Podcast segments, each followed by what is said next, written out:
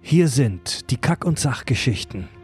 Und wir finden uns heute im Bereitschaftsraum ein für ein Briefing über zwei der geheimnisvollsten Spezies des Star Trek-Universums. In einem weiteren Teil unserer Reihe Star Trek Völkerkunde beleuchten wir heute das romulanische Sternenimperium, das auch in der neuen Serie Star Trek Picard eine wichtige Rolle spielen wird. Außerdem tragen wir unser Wissen über das Q-Kontinuum zusammen, eine scheinbar allmächtige Rasse überdimensionaler Wesen. Aktiviert eure Gehirnsonden und macht euch bereit für den Podcast mit Klugschiss. Total banale Themen werden hier seziert. Scheißegal wie albern, hart analysiert. Darüber wird man in tausend Jahren noch berichten. Das sind die Kack- und Sachgeschichten.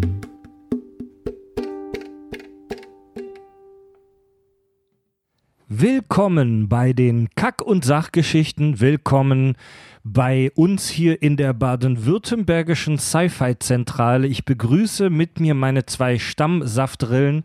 Man liebt sie, man hasst sie, man vergöttert sie oder stößt sie in den Dreck, aber man muss sich anhören, was sie hier von sich geben. Ich begrüße mit mir am Tisch den lieben Andi. Guten Abend. Und den Fabio. Hi. Beide ihres Zeichens äh, Softwareentwickler beide, beide auf ihre Art und Weise relativ verquer und ähm, die liebsten und schönsten und besten Menschen, mit denen ich über das heutige Thema sprechen möchte. Es geht endlich wieder rund ums Thema Star Trek. Yeah. Kleiner Disclaimer, bevor es losgeht. Äh, zu dem Zeitpunkt, wo das hier ausgestrahlt wird, läuft die aktuelle ne, neue Star Trek-Serie Picard seit wenigen Tagen. Ähm, deswegen und weil wir nicht spoilern wollen, äh, werden wir auf keine Dinge eingehen, die in dieser Serie passieren, auch weil wir das temporal vorher aufnehmen. Nicht mal auf Trailer-Inhalte? Äh, auf Trailer-Inhalte könnt ihr, wenn ihr möchtet, eingehen, aber darüber haben wir ja auch in unserer ähm, wir haben Anfang des Jahres ja als kleines Neujahrsgeschenk im Premium-Kanal bei Kack und Sach über Jean-Luc Picard gesprochen und über die Serie. Da haben wir ja auch schon diverse Dinge aus den Trailern äh, erwähnt und analysiert. Also mega geil. Damit halten wir uns heute eher ein bisschen zurück. Also heute geht es um die kanonischen Infos, die wir aus den alten Star Trek-Sachen kennen. Ist auch eine kleine Vorbereitung jetzt auf Picard, weil da die erste Spezies, die wir heute besprechen, eine große Rolle spielt oder spielen wird, höchstwahrscheinlich. Die Romulaner. Boah. äh, vorher erstmal Schnäpsle zum Warmwerden. Ah ja, sehr gut. Was trinken wir da, Andi? Du hast es mitgebracht. Ja, das ist ein hausgebrannter Erdbeerschnaps diesmal. Super. Cheers. Unser Freund der David ist auch dabei. Der hockt hier im Hintergrund auf der Couch und genießt Live-Podcast. Prost. Ah, der ist nicht schlecht, oder? Der ist nicht schlecht. Naja, geht. Das Erdbeeraroma ist zu ahnen, ansonsten halt Nagellack. Schnaps ist immer schlecht, Mann. Leute, Vorfazit. Ähm, Hauptteil der heutigen Sendung, die Romulaner. Was, was, was habt ihr so für eine Meinung zu den Romulanern, beziehungsweise ähm, wie findet ihr die? Mit welchen Gefühlen, mit welchen Emotionen geht ihr jetzt in diese Besprechung rein? Ich muss sagen, echt, ich, ich mag Romulaner. Das sind für mich die coolen Vulkanier. Was? Oh. Ja. Ja, ja. ja, auf jeden Fall. Weißt hm. du, das sind nicht so, oh, wir machen hier auf Peace und so, sondern nein, wir sind aggressiv und so, aber wir sind trotzdem eine Überrasse und äh, die, die Rest muss sich uns unterwerfen und ich finde das einfach geil, mit welcher doch Logik äh, sie teilweise an die Sachen rangehen. Ja, die haben eine strenge Ordnung, ähm, eine heftige Bürokratie und so. das und, findest du geil?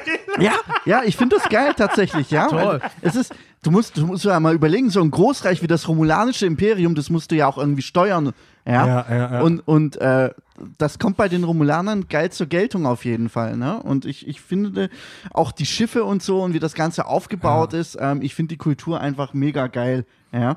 ähm, und ja, also ich, ich gehe da mit einer positiven Grundstimmung äh, heute Abend in diese Okay. Runde. Fab, dein Vorfazit zu, de, zu den Romulanern? Ich finde die schon cool. Aber was mich immer ein bisschen angekotzt hat, ist, dass man sie nie umstimmen kann, mal mit einem zusammenzuarbeiten. Vielleicht mal eine Folge lang, vielleicht mal einen einzelnen. Ja? Aber ich hätte schon gern öfter mal gesehen, dass man mal zusammen irgendwie eine Schlacht schlägt oder so. Okay, das, spoil das spoilert Unwissende ja schon so ein bisschen auf das Verhalten der Romulaner. Ja, ja, ja. Ähm, Wenn ihr die Romulaner beschreiben äh, müsstet, also wir, wir wissen tatsächlich aus unserer Hörerschaft, aus unserer Community, dass auch viele Leute dieses Format Star Trek Völkerkunde hören, die Star Trek überhaupt nicht kennen, weil sie sagen, sie finden das spannend, wie man solche Alien-Spezies vorgestellt kriegt und wie man dann ein bisschen in die Track-Welt eingeführt wird. Ähm, deswegen versuchen wir auch immer ein bisschen die Nichtwissenden mitzunehmen ein paar Worte, mit denen ihr die Romulaner beschreiben würdet. Grumpy Vulkanier. Oh, ja, das zum einen. Zum anderen äh, militärisch, taktisch gerissen, geschickt, intelligent. Misstrauisch. Misstrauisch, ja, auf jeden mhm. Fall. Ähm, teilweise aggressiv. Ja, nicht so klingonisch-mäßig, sondern eher so passiv-aggressiv, sag ich mal, ja. naja, äh, passiv-aggressiv wäre bitchy, also. Ja, also du weißt, was ich meine. Also, die wollen nichts mit dir zu tun haben, gehen nicht Wenn du Sack. denen dumm kommst, dann äh, treten sie dir relativ heftig in den Arsch, ja. Mhm. Äh, die Romulaner sehen optisch, darauf kommen wir auch noch gleich zu sprechen, den Vulkaniern sehr ähnlich. Die sehen im Prinzip aus wie Vulkanier, nur dass die Haut so ein kleines bisschen gräulich mit einem leicht grünlichen Teint oft ist. Ne? Die, ich weiß gar nicht, ob das wirklich grün ist oder ob einem das nur so vorkommt. So Disco-Glitzer haben die mal. Ja, naja. Und die haben eine etwas ausgeprägtere Stirnwulst als die Vulkanier. Ja. Können wir auch mal über die Textilindustrie der Romulaner sprechen? Gerne. also ich finde die Outfits echt lächerlich muss ich ganz ehrlich sagen. Die ähm, tragen immer so merkwürdige graue Stoffuniformen mit so übertriebenen Schulterpolstern. Ja, ja, das ist so übertrieben. Also die mit so kastenartigen Schulterpolstern, ne? Ich habe dann überlegt, ja, ja, wer macht das nicht bei Star Trek, außer wir? Ja, die Schulterpolster sind schon extrem bei sind den Sind schon extrem. Ich habe mir dann überlegt, ja, je größer das Schulterpolster ist, ist dann auch ähm, der Rang des jeweiligen Offiziers daran zu erkennen. Vielleicht. Ich weiß es nicht, ja, weil so richtige Rangabzeichen oder so, ich weiß nicht, sieht man das bei den Romulanern an den Uniformen? Ich meine nicht. Schwierig zu sagen. Es wird nicht so richtig erklärt in der in der in den Serien. Ja, ja. Also wir können ja mal einsteigen mit der Frühgeschichte der Romulaner. Ich habe mich jetzt darauf vorbereitet und war tatsächlich überrascht, wie viel es doch über die Romulaner zu sagen und zu wissen gibt. Ähm, denn die Vulkanier spielen ja eigentlich eine größere Rolle in der Track-Geschichte, weil sie eben die Alliierten der Menschen sind und ganz oft vorkommen. Aber es gibt über die Romulaner doch, obwohl sie eigentlich nur eine kleine Nebenrolle in der Gesamtgeschichte spielen, naja, ich nehme das Klein weg. Sie spielen eine Nebenrolle in der Gesamtgeschichte. Doch sehr viel zu sagen und sehr viel Wissen, das man anhäufen kann. Und zwar, ähm, da referenziere ich jetzt auch auf unsere erste Völkerkunde-Folge, wo wir über die Vulkanier gesprochen haben. Bei den Vulkaniern ist es ja so, das wissen viele Noobs nicht. Die Vulkanier, diese Logiker, die sind ja von Natur aus, also biologisch gesehen, eigentlich mega emotional. Also die waren in ihrer Frühgeschichte, waren die Vulkanier ja echt sehr emotional und das hat fast ihre Gesellschaft zersetzt, weil es brutale Bürgerkriege auf ihrem Planeten gab und es da wirklich so eine, so eine, so eine fast schon so anarchistische äh, Zustände auf Vulkan gab. Und dann kam der Surak. Natürlich.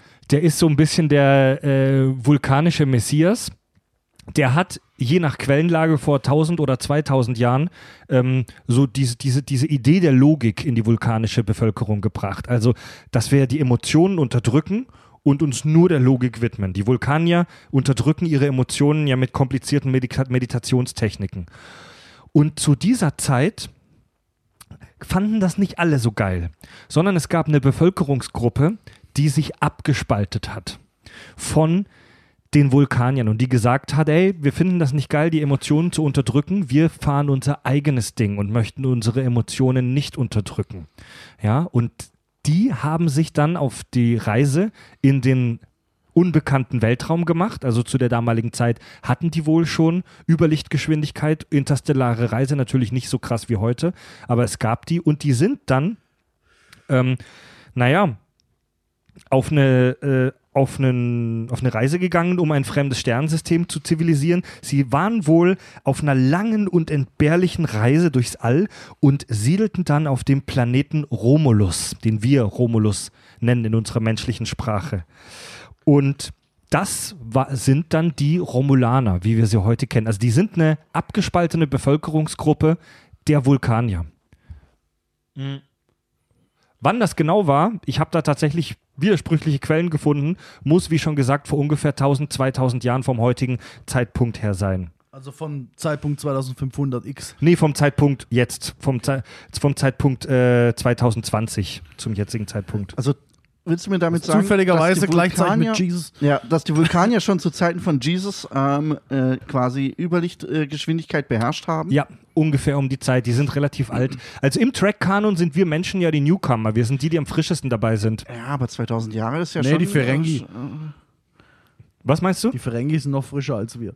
Die Ferengi sind auch relativ frisch. Ja, ja, ja. Also es gibt da eine Story, die habe ich äh, gehört im Podcast Discovery Channel. Die haben nämlich auch eine Folge zu den Romulanern vor einer Weile gemacht. Und zwar gibt es eine Vorgeschichte zu den Romulanern in einem Roman, der heißt The Romulan Way. Das ist, äh, da geht es darum, dass ähm, der erste Kontakt der Vulkanier mit einer Alien-Spezies ungefähr auch um die Zeit rum war, also vor rund 2000 Jahren.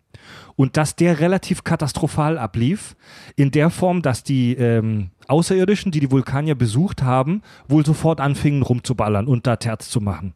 Ja, also die haben eine schlechte Erfahrung gemacht mit außerirdischen Spezies. Man weiß aber nicht, welche Rasse das war. Nee, nicht genau. Okay. Ja. Hm, Ich habe das Buch jetzt auch nicht gelesen. Ähm, da gibt es auch nur Zusammenfassungen. Das ist wohl eine Spezies, die heute in der Trackwelt keine Rolle mehr spielt. Und dieser erste Eindruck, dieser erste gewaltsame, diese erste gewaltsame Begegnung mit Außerirdischen hat diese Kultur wohl geformt und die misstrauisch gemacht. Die Vulkanier sowie auch die Romulaner, die dann sich ins All verpisst haben. Mm, okay. Und dadurch lässt sich halt auch deren Misstrauen und deren Isolationismus beschreiben. Die Vulkanier sind ja auch, haben wir auch drüber gesprochen, die Vulkanier sind von ihrem Naturell her auch eher Isolationisten, die sich eher zurückziehen. Allerdings halt auch Pazifisten. Die Vulkanier fangen von sich aus keinen bewaffneten Konflikt normalerweise an. Die Romulaner waren ein bisschen krasser drauf. Die sich, haben sich abgespalten, diesen Planeten Romulus ähm, besiedelt und dort ihr eigenes Ding gefahren. In diesem System, das die besiedelt haben, Romulus, gab es übrigens auch einen äh, benachbarten Planeten, den wir Remus nennen. Romulus und Remus, ne, die, Überraschung.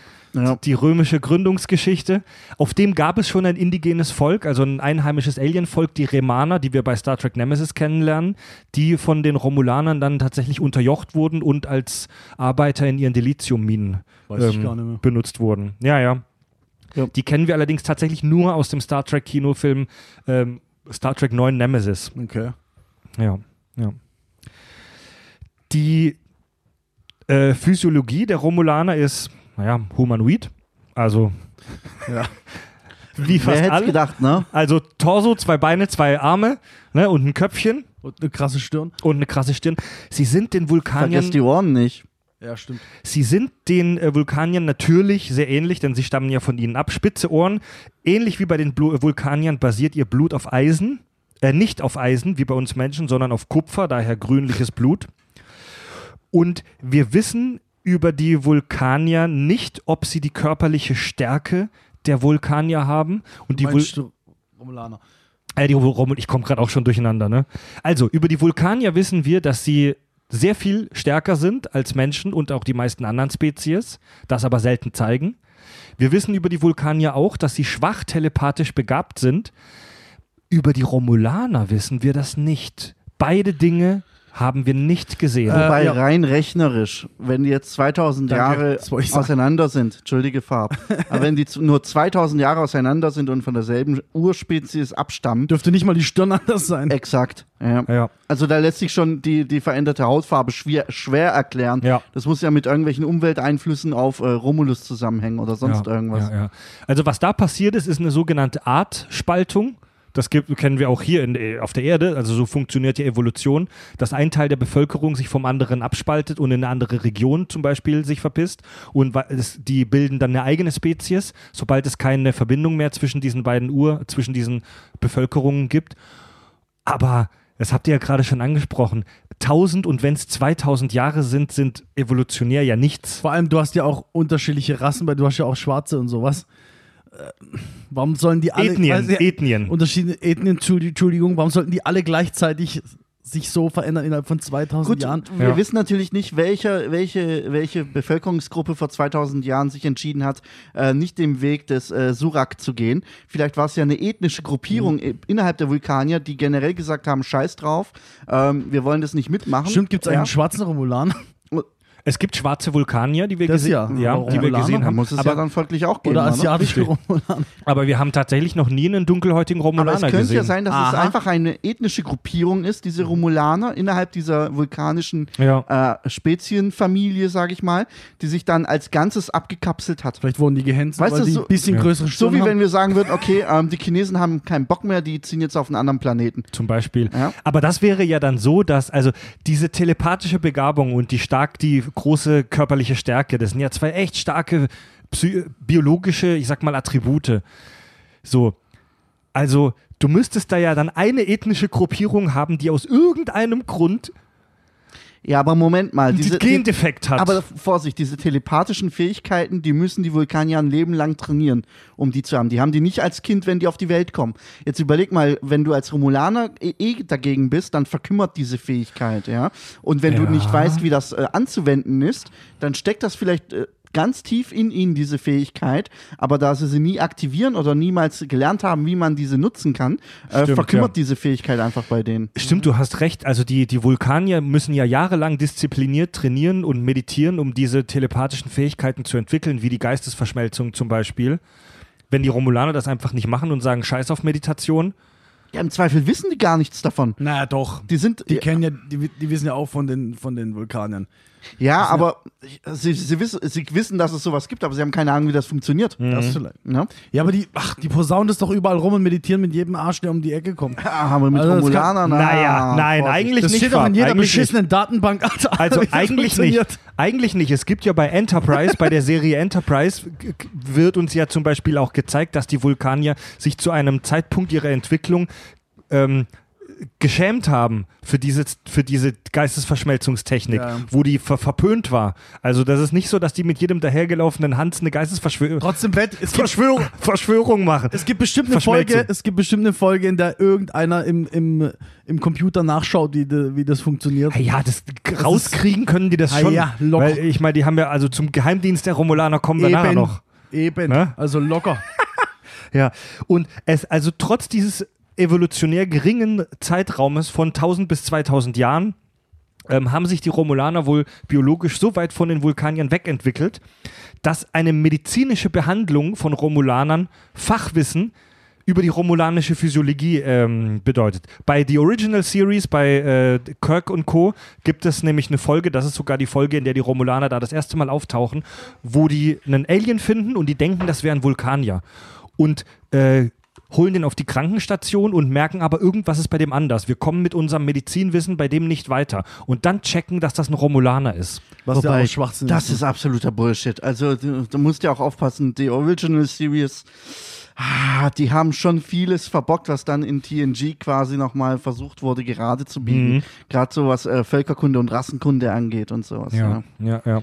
Also die äh, Original Series wirklich immer mit Vorsicht zu genießen, wenn es um Rassenkunde Wenn geht. äh, wenn äh, wenn's allge Kirk ist nicht Kanon. Vers lasst, uns, ey, lasst uns bitte versuchen, das Wort Rassenkunde zu vermeiden, weil das ein großes Geschmäckle hat. Ach, bla bla. Das, also das Wort hat für, uns Menschen ein Geschmäckle. Völkerkunde Für uns Deutsche schöner. vielleicht, ja, Ja. aber äh, wir reden hier über stellare Rassen. Ja, wir reden ja, über also, Aliens. Wir, äh, trotzdem ich, ist ich bitte dich, ja. Ja, ich weiß. Es Wenn du jetzt darauf bestehst, werde ich den ganzen Namen nur noch Rassenkunde sagen. Ja? Vor allem, wenn ich Ja. dann was gegen, wenn ich dann was gegen Romulaner bin ich dann äh, bin ich dann Völkist oder du bist, wenn du, ey, wenn du als Mensch bin ich was dann gegen, Ethnizist? wenn du was, wenn du als Mensch Vorurteile gegenüber Romulanern hast, bist du per Definition ein Spezies ist. Ja, dieses Okay. Wort gibt's. Ja. Okay, cool. Dann bin ich das. Ja. und ähm, ja, wir reden ja nur über Aliens hier. Ähm, und die, äh, die, die Blutspende zwischen einem Vul als Beispiel, zum Beispiel die Blutspende zwischen einem Vulkanier und einem Romulaner ist auch ohne weiteres nicht möglich, beziehungsweise gar nicht möglich. Ja? Aber, und jetzt ein äh, Fakt, der Gut, euch. das ist ja auch zwischen Menschen, Menschen oft nicht möglich. Wegen, Das muss ja auch ja, passen. ja, also, ja. ja, wegen der Blutgruppe. Aber vielleicht, wohl, hat sich, vielleicht haben die ja eine gewisse Blutgruppe nicht oder sowas. vielleicht. Denkbar, denkbar, ja. Ja. Aber, und das wird euch beide, die äh, interstellaren äh, Sexkontakten gegenüber offen sind, das wird euch zwei sicherlich interessieren. Ähm, Romulaner sind sexuell kompatibel mit Vulkaniern, genau wie auch Klingonen und Menschen. Also, Ja gut, es ist eine humanoide Spezies. Also, ja, ich aber glaub, das im, heißt ja nicht. auch- Also, also im Star Trek-Universum kann sich, wenn, wenn die Story es äh, hergibt, äh, jede Rasse mit jeder paaren. Gar kein Problem. Solange sie zwei Beine und zwei Arme haben. Solange sie humanoid ist, ja. Exakt. Also ich habe noch nie irgendwo eine Einschränkung äh, gesehen, wo es hieß, okay, ein Talaxianer kann sich nicht mit einer, keine Ahnung, mit einem Menschen paaren oder sowas. Also bei Voyager ähm, empfängt Belana, die ja selbst ein Mensch-Klingone-Hybrid ist, ein Kind von einem Menschen und da sagt der Holodoc der Voyager, dass es sinngemäß, dass es schon ein bisschen kompliziert ist, so einen Hybriden zur Welt zu bringen. ja, aber es hat funktioniert. es hat funktioniert. Es ist vielleicht für, äh, es braucht vielleicht etwas mehr ärztliche Behandlung, aber es hat funktioniert. Gut, ich meine, wenn du in die Lage versetzt wirst, dich mit einer außerirdischen Alienrasse zu paaren, dann wird es auch die Medizin soweit mittlerweile gebracht haben, um dich bei solchen äh, Paarungsexperimenten äh, Experimenten zu unterstützen. Ja. Nee, warum? Na, ganz einfach. Du hast ja, wenn du, wenn du technologisch den Fortschritt erreicht hast, um in den Weltraum zu reisen und einen Alien zu vögeln, dann hat, sie- haben sich ja auch andere Teilbereiche der Technologie, inklusive der Medizin auf deinem Heimatplaneten entsprechend auch Das, hat, weiterentwickelt. das hatten wir schon mal. Nee, eben genau nicht. Also, ich habe da tatsächlich auch nochmal recherchiert und es gibt, also wir haben da schon oft drüber gestritten. Ja, Mann, das hat nichts miteinander zu tun. Wir haben da schon oft drüber gestritten. Fab, wie, erklär noch mal in zwei, drei Sätzen deine These dem, dem, äh, in dem Bezug. Ja, ja, ganz einfach, bloß weil ich die eine Sache erforscht habe und da mega weit gekommen bin. Also, wir glauben, es wäre mega weit, zwei Planeten weiter zu fliegen und dort Leben zu finden. Heißt noch lange nicht, dass ich in der Medizin so weit bin, da Hybriden zu basteln. Das, das. Klar wird auch der Fortschritt der Medizin weiterkommen durch Luftfahrt und so weiter. Aber das heißt noch lange nicht, dass eine andere Sache, die du dir gerne ausdenken möchtest, dann auch äh, automatisch möglich sein muss. Wenn wir Das jemals ist schon klar. wenn wir jemals auf einen anderen Planeten fliegen und da tatsächlich Leben finden, das da mal jetzt mal nicht unbedingt nur eine Mikrobe ist, heißt es noch lange nicht, dass wir die bumsen und dann mit dann Selbstverständlich Kinder zeugen können. aber, aber ich sag dir eins, wenn das Bedürfnis entstehen würde, dass wir sagen, okay, wir wollen jetzt mit dieser Alienrasse uns paaren, aus welchen Gründen auch immer, Die Gründe kann, kann ich dir nennen. dann wird die Medizin da relativ schnell Lösungen schaffen. Auf Basis der Grundlage. Wir wollen auch AIDS heilen und Krebs und das war schon sehr lange. Wollen wir auch unbedingt. Oh, aber AIDS haben wir gut in den Griff gekriegt ja, wir haben es nicht Ja. geheilt und Krebs schon dreimal nicht. Ja, aber Was wir unbedingt wollen, äh, wel von welcher Zeitspanne reden wir hier von der modernen Medizin, wo wir dagegen ankämpfen, richtig dagegen ankämpfen und Forschung betreiben? 50, 100 Jahre maximal, ja. wo wir offensiv, und das ist nichts, wenn du dir das anguckst in der, in der Aber wir waren schon auf dem Mond in der Zeit und vielleicht, wir werden wahrscheinlich auf dem Mars sein, bevor wir AIDS und Krebs heilen können. Ja, das, das, kann gut ja. sein. Ja, weil es nichts miteinander zu tun hat. Das will ich damit Also, sagen. kur, kur, weil ich das gerade so nebenher gesagt habe, natürlich ist AIDS in Teilen der Welt heute noch ein Riesenproblem, aber vor 20 Jahren war, äh, vor 20, 30 Jahren war AIDS-Diagnose ja noch ein Ja, Todesurteil. du kannst, du kannst Und heute- mittlerweile AIDS so weit reduzieren, dass du Ja. sogar nicht, Nicht- mehr ansteckend bist. Richtig. Ja, ich also, meine, es gibt ja auch schon sozusagen Impf Impfungen gegen AIDS, ne? Ist das so? HIV. Es wird getestet, soweit ja, ich weiß. Ich meine auch, ne? Also man hat es mit Medikamenten wohl so weit im Griff, dass man damit einigermaßen okay leben kann, mit Einschränkungen. Genau, also du kannst dafür sorgen, dass dieser HI-Virus äh, Ja. nicht äh, ausbricht und äh, AIDS verursacht. Du trägst den Virus zwar in dir, den kannst du nicht wipen, aber du kannst dafür sorgen, dass der quasi äh, keinen Schaden in deinem Körper anrichtet. Also wir haben in der Folge Sci-Fi Tech Grey Aliens Anatomy ja spekuliert darüber, wie Aliens aussehen könnten und da haben wir ja schon über die parallele Evolution gesprochen. Also dass es Arten, Gattungen hier auf unserem Planeten äh, Erde, Tiergattungen gibt, die sich an unterschiedlichen äh, Orten der Welt ähnlich entwickelt haben, einfach weil das ein System ist, das gut funktioniert hat. Siehe zum Beispiel Flügel zum Fliegen als ein Beispiel. Und im Star Trek-Universum wird diese Geschichte, dass die Aliens sich so ähnlich sind, ja durch die sogenannte Geile Folge. durch die äh, Pan, das haben wir auch schon mal irgendwo erwähnt. Also es gibt die Panspermie-Hypothese, dass es ein Urvolk gab, das sein, sein Genom in der Galaxis verteilt hat. Man sieht die ja sogar. Man sieht die sogar. Ja, das ist so, ja, so ja. typisch, so richtige Template-Menschen, so Wie die Gründer an denen bei ist einfach DS9. nichts dran, ja genau. Ist Ja. Einfach nur glatt und haben halt unsere Form. Also Ja. im Star Trek-Universum wurde tatsächlich bewiesen, dass es ein Urvolk gab, das vor Millionen, wenn nicht Milliarden Jahren existiert hat und das ihren Samen in der Galaxis verteilt hat. Es gibt im äh, Star Trek-Universum sogar noch eine weitere Theorie, die kommt auch aus der Original Series. Die heißt, Ich, die, können wir noch kurz zu diesem Urvolk was verlieren? Da gibt es ja diese eine Folge, ja, äh, wo dann äh, Klingonen, Romulaner, Vulkanier und Menschen auf diese, auf dieser, auf diese Nachricht treffen. Ich, was, ein Hologramm oder was? Äh, Dass sie alle von derselben Rasse ja. abstammen. Und ich, was ich richtig bemerkenswert und geil fand, ist, dass sich danach nichts geändert hat. Ja. Ne, exakt gar nichts. Sie hassen sich trotzdem. Exakt, exakt. Diese Info wurde zur Kenntnis genommen, wurde abgelegt in der Datenbank und scheiß drauf, wir hassen die Romulaner Es weiter. wurde nie wieder darüber geredet. In Exakt. keiner einzigen So muss- Folge, in keiner einzigen Das, das Serie. ist so brutal real, Mann. Ja. Genau so ist es. Ja, traurig, aber genau wahr. so ist es, ja. Ja, traurig, Wollte ich aber nur noch wahr. mal hier erwähnen, ne? Mega Ja. geil. Ja, na klar. Die Folge war, glaube ich, ich habe immer gedacht, warum, klar, klar sehen die alle humanoid, humanoid aus, weil es ist billig, äh, die so zu schminken, ja. Hey, das Aber ist, die Folge hat so geil erklärt, ich fand das richtig geil. Ja. das ist ja, das ja. ist ja wie, ja, das ist wie in unserer realen Welt, wo man ja mittlerweile weiß, dass, dass, dass alle Menschen praktisch, wenn man ganz weit zurückgeht, aus einer Population aus Afrika kommen. Aber das interessiert halt Leute wie den orangefarbenen US-Präsidenten oder, oder Ki- Kim Jong-il oder wie sie alle heißen, einen Scheiß. Kim Jong-un, wenn ich darum bitten darf, ja. Ja. Meine Güte. Und es gibt, darauf wollte ich gerade zu sprechen kommen, äh, es gibt im Star Trek-Universum die sogenannte Hodge, das sogenannte Hodgkin-Gesetz der parallelen planetaren Entwicklung. Und zwar ist das eine Theorie, die im Star Trek-Universum wohl zu stimmen scheint die dort ein Wissenschaftler ausgestellt hat, aufgestellt hat. Das äh, kommt auch aus die Original Series, aus der alten Serie. Ähm, wonach auf unterschiedlichen Planeten sich sehr ähnliche biologische Organismen und sogar gesellschaftliche Strukturen gebildet haben. Ja, also wo deswegen ist es im Star Trek Universum plausibel, dass es irgendwo einen Nazi-Planeten gibt. Es gibt ja, es gibt ja eine, eine TOS-Folge Schablonen der Gewalt, wo es einen Planeten Mhm. gibt, auf dem sich eine Nazi-Gesellschaft äh, Aber halt, halt, die gebildet Gesellschaft hat es nicht von alleine gebildet, sondern das war ein, ein Offizier der Sternflotte, der sich dorthin verpisst hat und das aufgezogen hat. Oh, ich merke schon, ich spreche mit den Pros. Ja, du hast absolut recht. Aber trotzdem, also diese, dieses Hodgkins-Gesetz gibt es im Star Trek-Universum. In unserer realen Welt wissen wir davon nichts. Wir kennen keine Aliens. Wir wissen nicht, ob Aliens völlig fremdartig sind oder vielleicht ähnlich un zu uns. Aber es gibt, es gibt, glaube ich, so eine, so eine Noir, so ein Noir-Planet, so in den 20ern spielt, wo sie alle als Gangster rumrennen. Aber ich glaube, auch dort haben sie irgendwo ein Buch Ja, gefunden richtig. oder irgendeinen Scheiß. Richtig. Richtig. Ja. Das bei, deswegen, wo, unter anderem deswegen wurde ja die oberste Direktive zur Nichteinmischung in andere Kulturen äh, gebildet, damit wir die nicht beeinflussen. Ne? Gut. Aber es ist natürlich durchaus vorstellbar, dass sich diese, diese Gesellschaftsformen auch ohne Einmischung durch Bücher, durch äh, äh, Ja, fliegende ähnlich Offiziere. halt. Ja. Ähnlich, Ja, aber ja. halt nicht genau gleich. Ja, selbstverständlich, ja. Dass sogar die Waffen und Autos gleich gebaut werden. Ja, Komisch, gut, dass- komisch dass man anhand von, anhand von einem 200 Seiten dicken Buch die gesamte Welt Ja. von Chicago nachbauen kann. Also das ist ja, aber das, das, das sind budgettechnische Fragen der ja, Produktion. Ja, Genau, also das das, war- das musst du eher metaphorisch sehen. Ey, das Ja, war, ey, das war ja damals ein Riesenproblem, die Kosten. Also die Kosten der ganzen Masken und des Make-up. Star Trek war ja eigentlich schon immer oder meistens eine Low-Budget-Produktion, besonders die Serien. Und das wäre zu teuer gewesen, die Aliens extrem fremdartig darzustellen und vielleicht da noch Spezialeffekte einzusetzen, ne? Ja.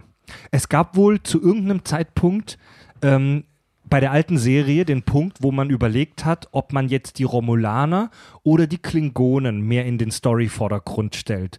Und die Entscheidung fiel dann zugunsten der Klingonen, weil die Maske günstiger war. Weil die Klingonen sahen bei TOS ja fast aus wie wir Menschen, Ja. nur mit anderen Klamotten und etwas ausgeprägteren Augenbrauen. Ich frage mich, wie es geworden wäre, wenn sie sich anders entschieden hätten. Dann wären vielleicht die Romulaner die heutigen Klingonen. Oder Vielleicht. anders und andersrum. Ja, vielleicht, ja. Vielleicht wäre dann Discovery nicht so ein scheiß Desaster. Ja, vielleicht, Mann. vielleicht. Gut, kommen wir zum Verhalten der Romulaner. Das finde ich wahnsinnig spannend.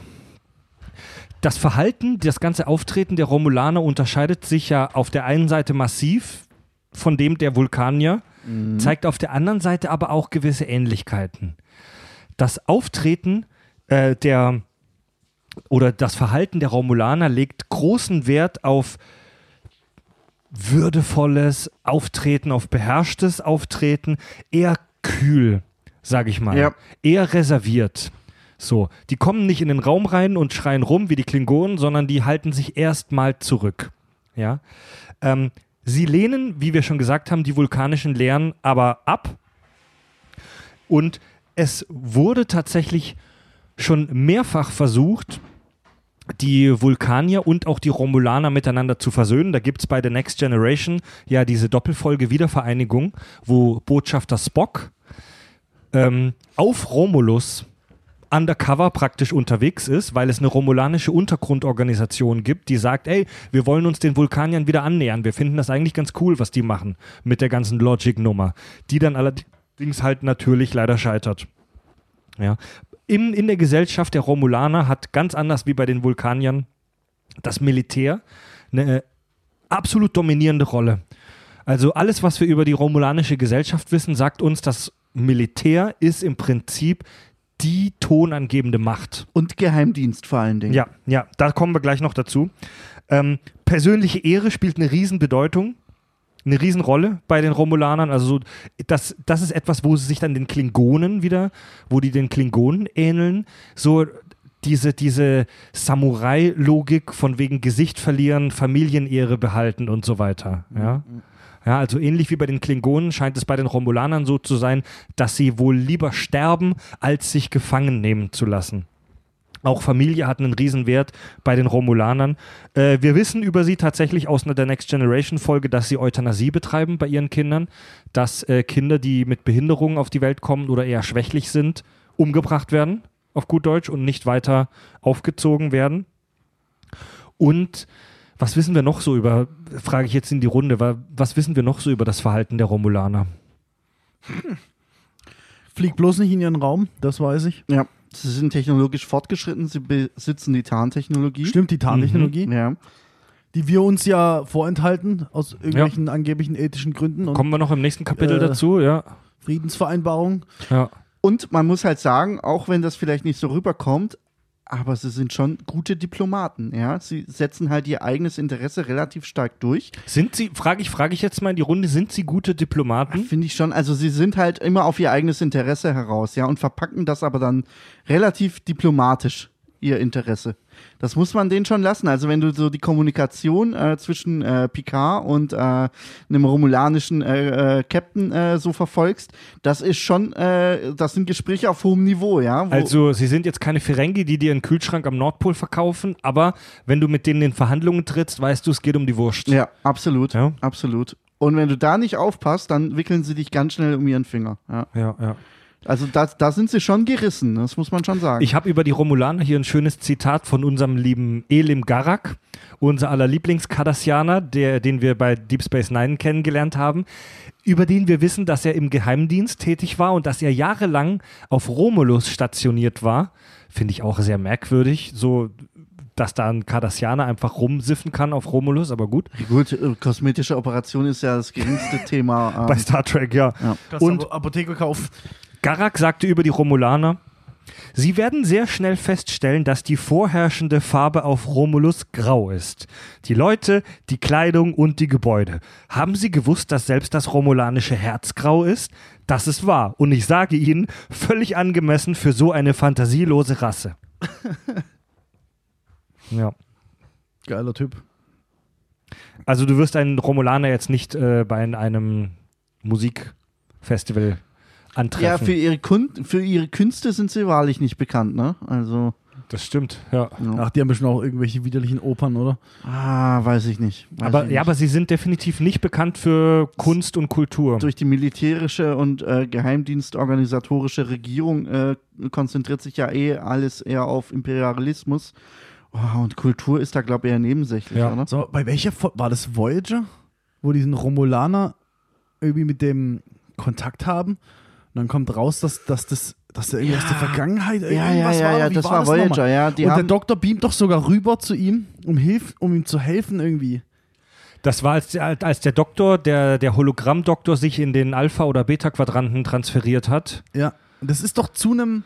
Das weiß ich nicht. Es kommt so dann genau. irgendwann raus, dass das, keine Ahnung, Mittel im Krieg ist, also weit mhm. vor der Zeit von Voyager, dass die mhm. durch, wie immer, halt irgendeinen Tachyon-Scheißdreck halt ja. mit, dem, mit dem reden können. Oh, ich krieg's gerade nicht mehr zusammen, aber die Folge war mega geil auf jeden Wenn- Fall. ja. War richtig geil, ja. Wenn irgendwas krasses bei Star Trek passiert, sind es im Zweifel immer Tachyonen, Ja, ja, ähm, Tachyonen-Emissionen. Ja, aber der Romulaner war halt irgendwie 100 oder 200 Jahre oder noch mehr äh, zurück in der Vergangenheit. Ja, genau. Die- kommen dann irgendwann dahinter, weil der, der redet ja von Sachen, die keinen Sinn ergeben. Ja, pass auf, Kriege. ich krieg's wieder auf die Reihe. Sie, die, die Voyager ist ja gestrandet im Delta-Quadrant, also Ja. am anderen Ende der Galaxis, und die schaffen es dann über so eine abgespaced, ich, über so eine Wurmlochnummer oder irgendwie sowas, Ja, ja, ja. schaffen die es, äh, Kontakt zu einem Sch- Raumschiff im Beta-Quadranten, also ganz in der Nähe der Erde herzustellen. Und im Laufe der Folge oder sogar eher am Ende kommt raus, dass diese Nachricht auch durch die Zeit Ja, 200 Jahre ja, oder so ja. zurückgereist ist. Also sie haben mit einem Romulaner aus der Vergangenheit geredet. Und die kriegen das ja noch raus und sie wissen dann sogar aus ihrer Datenbank, wann er sterben wird. Das weiß Ja. ich auch noch. Und war es nicht sogar so, dass sie dann von ihm wollten oder dass er ähm, eine Nachricht an die Sternflotte überbringt, Ja. Ja. Ja. dass ihnen das passieren wird in der Genau. Zukunft. Ja. Aber das geht halt irgendwie schief, weil er irgendwie, ich glaube, er verreckt. Sie sehen in der Datenbank, oh, der ist verreckt, bevor er es überbringen konnte. Ja. Oder die, die Ja, waren genau. halt gerade im Krieg mit der Sternenflotte und Ja, deswegen ja, ging's ja. irgendwas war in die Richtung. Mega geile Folge auf jeden Fall. ja, ja, ja. Sehr geil, auf jeden Fall. Ähm, Riesenmisstrauen der Romulaner gegenüber praktisch allen anderen Völkern. Also die Geschichte mit der Vor Vorstory dieses Romulan Way-Dings, wo die Romulaner Kontakt mit einer aggressiven Alien-Spezies vor tausenden Jahren hatten, das ich vorhin, worüber ich vorhin gesprochen habe.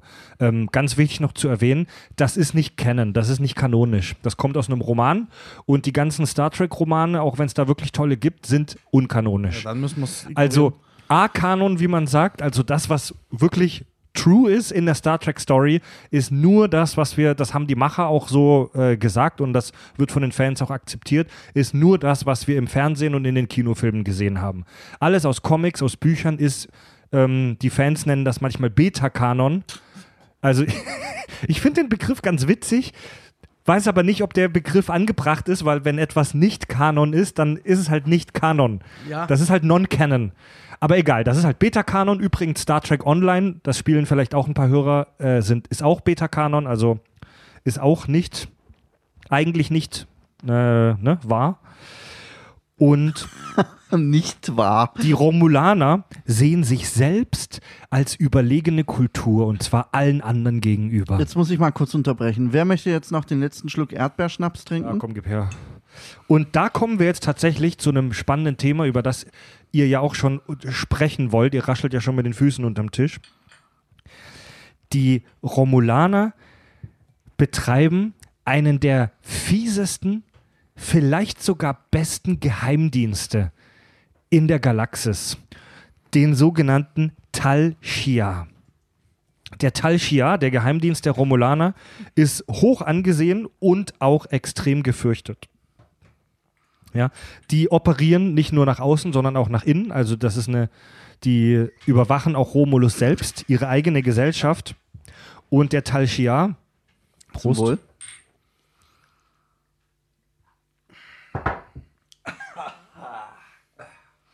Gott, tut das gut. Der Tal Shia ist zum Beispiel gefürchtet dafür, dass er Personen von heute auf morgen einfach verschwinden lässt.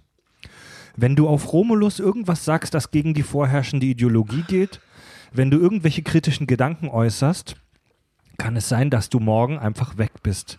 Ja, der Tal Shia ist überaus mächtig, also extrem mächtig. Der ist äh, in allen Gesellschaftsschichten vorzufinden. Er ist heftig in der Politik verankert, im Militär. Überall äh, haben sie ihre Fäden drin. Ähm, auch äh, natürlich äh, Auslandsgeheimdienst, äh, ganz klar. Ähm, also das ist echt eine der Waffen äh, der Romulaner. Und allen anderen übergeordnet. Das normale Militär hasst den Tal Shia auch abgrundtief, weil der Tal Shia ihnen, also wenn du einen Tal Shia, einen Geheimdienstoffizier auf deinem Schiff hast, also als Romulaner, dann kann der da machen, was er will. Also du bist ihm selbst als Raumschiff-Captain unterstellt, ja.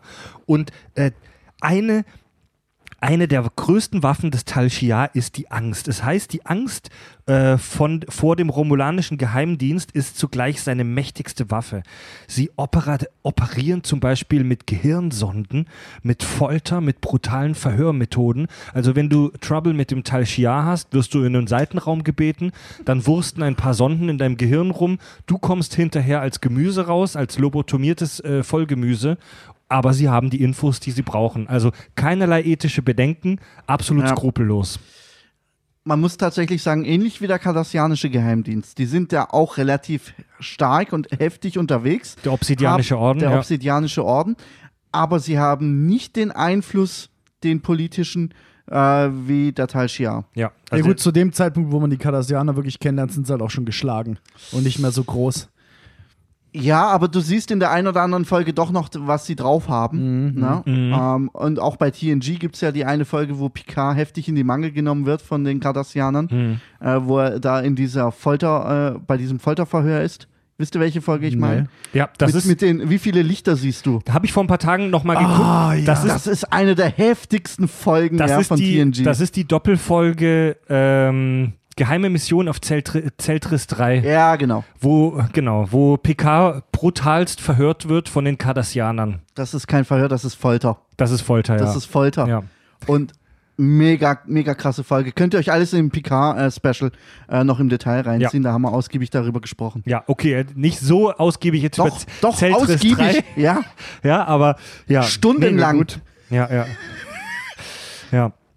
Ein Beispiel dafür, wie heftig der äh, Tal Shiar ist, sehen wir zum Beispiel im Kinofilm Nemesis, äh, Star Trek 9. Also der ist, wird zwar von vielen kritisiert, auch zu Recht, aber äh, in diesem Film ähm, bekommen wir die Story präsentiert, dass der Tal Shiar vor Jahrzehnten einen Klon von Jean-Luc Picard erstellt hat, mit dem Plan, Jean-Luc dann irgendwann zu ersetzen.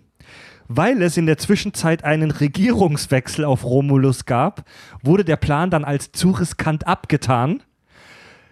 Sprich, der Tal Shiar brauchte diesen Picard-Klon nicht mehr. Was machen die? Die stecken, ihn, die stecken dieses Kind einfach in die Dilithium-Minen auf äh, Remus zu den anderen äh, Minenarbeitern und ja, lassen ihn da verrecken auf gut Deutsch. Wobei das ja eher fragwürdig ist, weil du hast vorhin angesprochen, es herrscht Euthanasie. Also hätte ich jetzt gesagt, okay, ähm, wir haben hier einen, Klon von irgendeinem Ja. Wesen, das wir jetzt nicht mehr brauchen. Eben, wie fahrlässig kann man sein, Ja. wenn man eh schon Ja, Kinder ja, tötet? Ja, ich Und außerdem war Jean-Luc Picard noch nie unter 50. In seinem ganzen Ja. Leben nicht. Ja, also ist jetzt ein Thema vielleicht für eine andere Folge. Ich mag den Film Star Trek Nemesis tatsächlich eigentlich, aber der hat wahnsinnig Ja, viele, so der hat wahnsinnig viele Logik- und Plausibilitätslücken, so wie das zum Beispiel. Ja, nach dem ersten Kontakt war es halt auch schwierig, nochmal einen genauso geilen Oh, Film auf ja, die Mann. Beine zu stellen, ja. Ich meine, wenn du, Ja, wenn du die Bürde hast, nach dem ersten Kontakt einen weiteren Star Trek-Film Mhm. zu machen, na dann gute Nacht. Ne? Ja. Äh, die Romulaner sind absolut extreme Expansionisten, also Expansion über allem. Also die, sie wollen ihr Reich verbreitern, vergrößern, sie wollen rausgehen und das, äh, das Universum erobern. Da gibt es keine Diskussion bei ihnen. Und das romulanische Sternenimperium, ähm, darüber haben wir jetzt noch gar nicht gesprochen, ist im Beta-Quadranten. Also die, die, die Galaxis bei Star Trek wird in vier Teile, in vier Viertel, in vier Quadranten aufgeteilt. Alpha, Beta, Gamma, Delta Quadrant. Die Romulaner sind im Beta-Quadranten anzusiedeln. Ähm, ist nicht so weit weg von der Föderation. Also die Erde ist ja so im Alpha-Quadranten, aber gerade noch so in der Nähe des Beta-Quadranten. Ja, ja. Also es ist so, die Föderation überlappt praktisch den Alpha- und Beta-Quadranten. Im Beta-Quadranten sitzen die Klingonen und die Romulaner und die Romulaner, das Romulanische Reich, ist neben der Föderation und dem Klingonischen Reich eine der drei Großmächte des, der, des uns bekannten Universums. Ja, also das ist ein Riesending. Also gefühlt hätte ich gesagt, so wie sie sich präsentieren, sind sie sogar größer. Ja, also Als, als ähm, die Föderation oder die Klingonen einzeln genommen. mh, Nicht in Summe, ja. Also wenn die Klingonen und die Föderation ihre Phase haben, wo sie zusammen agieren, dann halten sie die Romulaner in Schach. Dann sind sie stärker. Aber wenn äh, die Klingonen äh, sich von der Föderation abspalten, ja, dann ähm, glaube ich, sind die äh, Romulaner so gesehen Okay. die größte Macht. vielleicht vom Gefühl Na, das her. Also, Dominion. Ja, Also Dominion mal außen vor gelassen. Also ich glaube, ja okay, übers Dominion müssen wir nicht schwätzen, aber die sind ja auch noch sehr weit entfernt, wenn wir das Wurmloch von Deep Space Nine weglassen. Ähm, die, also wenn wir auf so Sternenkarten gucken, die halt aber, es gibt so Sternenkarten in so Büchern und Sekundärliteratur, die halt leider aber auch wieder unkanonisch sind. Da ist das, da ist der, der Raum, den die Föderation beherrscht, glaube ich, vom räumlichen her größer als der der Romulaner. Aber die Romulaner sind halt extrem halt auch auf Industrie, sage ich mal, auf industrielle, Auf, auf Militär. auf militärische und industrielle Ausbeutung aus. Ja, also Es- Fläche ist nicht alles, ne? ja, Du- du- die, die Romulaner beherrschen wohl sehr viele andere Völker, die sie wie Sklaven halten in ihren eigenen Sternensystemen und die sie ausbeuten. Räumliche Ausbreitung ist nicht alles, ja. Du kannst Ja. auch mit äh, geringerer räumlicher Ausbreitung eine militärische Industrie aufziehen Klar. und äh, Technologien entwickeln, ähm, die Je na- andere Mächte in Schach halten Vor allem im können. Weltall hat sie echt genug Platz. Jetzt mal ohne Ey, Scheiß. je, nach, Also, je nach Ressourcen, je nach Grad der Ausbeutung, klar, natürlich. Sag das mal äh, dem Dominion. ja, na gut, für die jetzt nicht genug Platz. Ja, ja, ja. Der, ähm, oh, jetzt wird's spannend, jetzt wird's so ein bisschen historisch. Der erste Kontakt mit den Romulanern von uns Menschen, von der Föderation, geschah im, in den 2150ern in der, in der Enterprise-Folge Das Minenfeld, also rund 100 Jahre vor Kirk.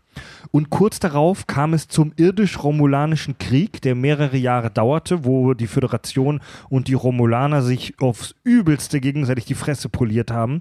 Und danach wurde die berühmt-berüchtigte neutrale Zone eingerichtet. Das ist ein mehrere Lichtjahre breiter Streifen zwischen der Föderation und dem romulanischen Raum, aus denen sich beide Parteien raushalten sollten. Also es, wurde, äh, es wurden Verträge unterzeichnet, wonach beide Parteien dann nicht rein dürfen und Zuwiderhandlungen sind als kriegerischer Akt anzusehen. Wo ich mich gefragt habe, so mehrere Lichtjahre breit ist so in der Welt von Star Trek eigentlich auch nicht viel, ne?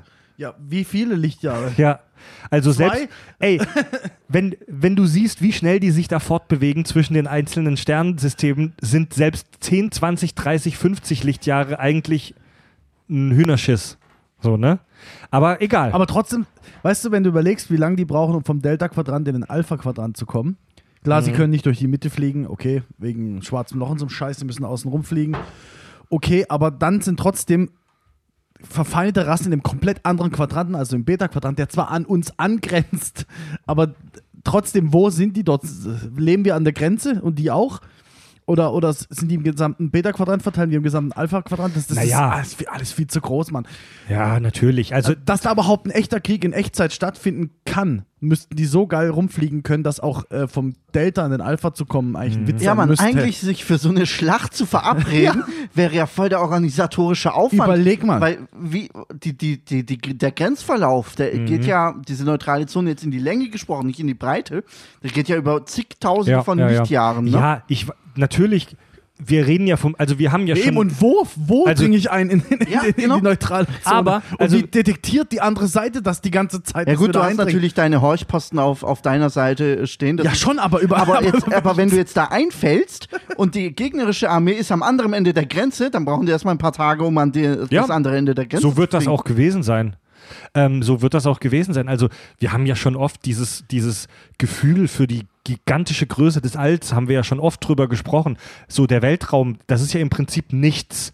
Und ganz klein verteilt in unendlich weiten Entfernungen sind einzelne Sternensysteme. Also so ein Krieg, der spielt sich dann halt wahrscheinlich um einzelne taktische Sternensysteme. Ne? Ja, das ja, ist halt, ja. also das ist nicht so Ko wie. koordinier das mal. Äh, koordinier das mal natürlich. Dann Da hole ich mir halt irgendwelche Sternsysteme in deinem, in deinem scheiß Raum, die du, die du nicht Aber ich besiedelt muss hast. sagen, Leute, ich weiß nicht, wie es euch geht, aber ich habe jetzt Bock auf Stellaris zu zocken. Ne? Das ja, ist das ist halt, also es ist halt nicht wie auf einem, wir haben vor ein paar Tagen haben wir Risiko gespielt, das Brettspiel, ne, und haben uns sechs Stunden lang bekriegt. Und da ist, hast du überall angrenzende Länder, so ist es halt im Weltraum nicht. Im Weltraum ist halt nichts. Und da irgendwo in, in einer Woche, in einer Woche Reise entfernt ist halt dieses eine Sternensystem. Ja, ja, ja. Und da drüben, da musst du zwei Wochen hinfliegen ist das nächste Sternensystem, aber es wird ja schon, und so wird das auch in den Serien oft beschrieben, so einzelne Sternensysteme oder Punkte im All, die eine taktische Bedeutung haben, weil Ja. es da eine bestimmte Ressource gibt, weil da irgendein anderes Volk lebt ähm, oder weil es halt einfach das nächste Sternensystem vor deren Grenze ist. Ne? Mhm. Ja. Aber das ist, das ist auch schon, das ist auch schon mega interessant. Ey, halte erstmal ein Imperium, das da mal über mehr als zwei, drei Planeten hinausgeht. Ja. Dass die alle nach deiner Pfeife tanzen und Ja. da. Wieso? Ah, Im, im, in der Star Trek-Welt können die ja innerhalb von, von Stunden oder Tagen zwischen Systemen hin und her reisen. Ja, und instant kommunizieren, klar, Ja. sonst wäre das ja kompletter Schwachsinn. Ja, ja, ja. ja, für so eine neutrale Zone gibt es auch in der realen Welt etliche Vorbilder. Es gab zum Beispiel äh, bis 2003 eine neutrale Zone zwischen dem Iran und dem Irak. Oder es gibt zum Beispiel auch noch heute eine neutrale to Zone zwischen Nord- und Südkorea. Mhm. Und naja, wie das halt in solchen Stories ist, in den, allein in The Next Generation wurde die neutrale Zone halt wahrscheinlich im zweistelligen Bereich trotzdem betreten. Trotz diesen Verträgen und Gesetzen gehen die, fliegen die da trotzdem aus irgendwelchen Gründen natürlich immer wieder rein. Ja, Ja gut, du brauchst ja irgendwo Material für Stories und so weiter. na klar. Ja. Ja. Alles, praktisch alles am romulanischen Imperium ähnelt extrem dem römischen Reich, also nicht nur der Name Romulus und Remus, sondern da, das politische System so. Es gibt, es gibt einen Senat, es gibt Senatoren, einen Prätor, einen Prokonsul, das äh, romulanische Militär ist in Legionen aufgeteilt ähm, und natürlich halt dieser Expansionismus, diese, diese Idee, ey, wir gehen, Ja. Ja. wir erobern die Welt. Gibt es eigentlich eine Religion auf, äh, bei den Romulanern? Gute Ist darüber Frage. was bekannt? Gute Frage. Soweit ich weiß, nicht. Na, ich, ich meine nämlich auch nie etwas über Religion bei Romulanern gehört Mhm. zu haben. Ja, ja.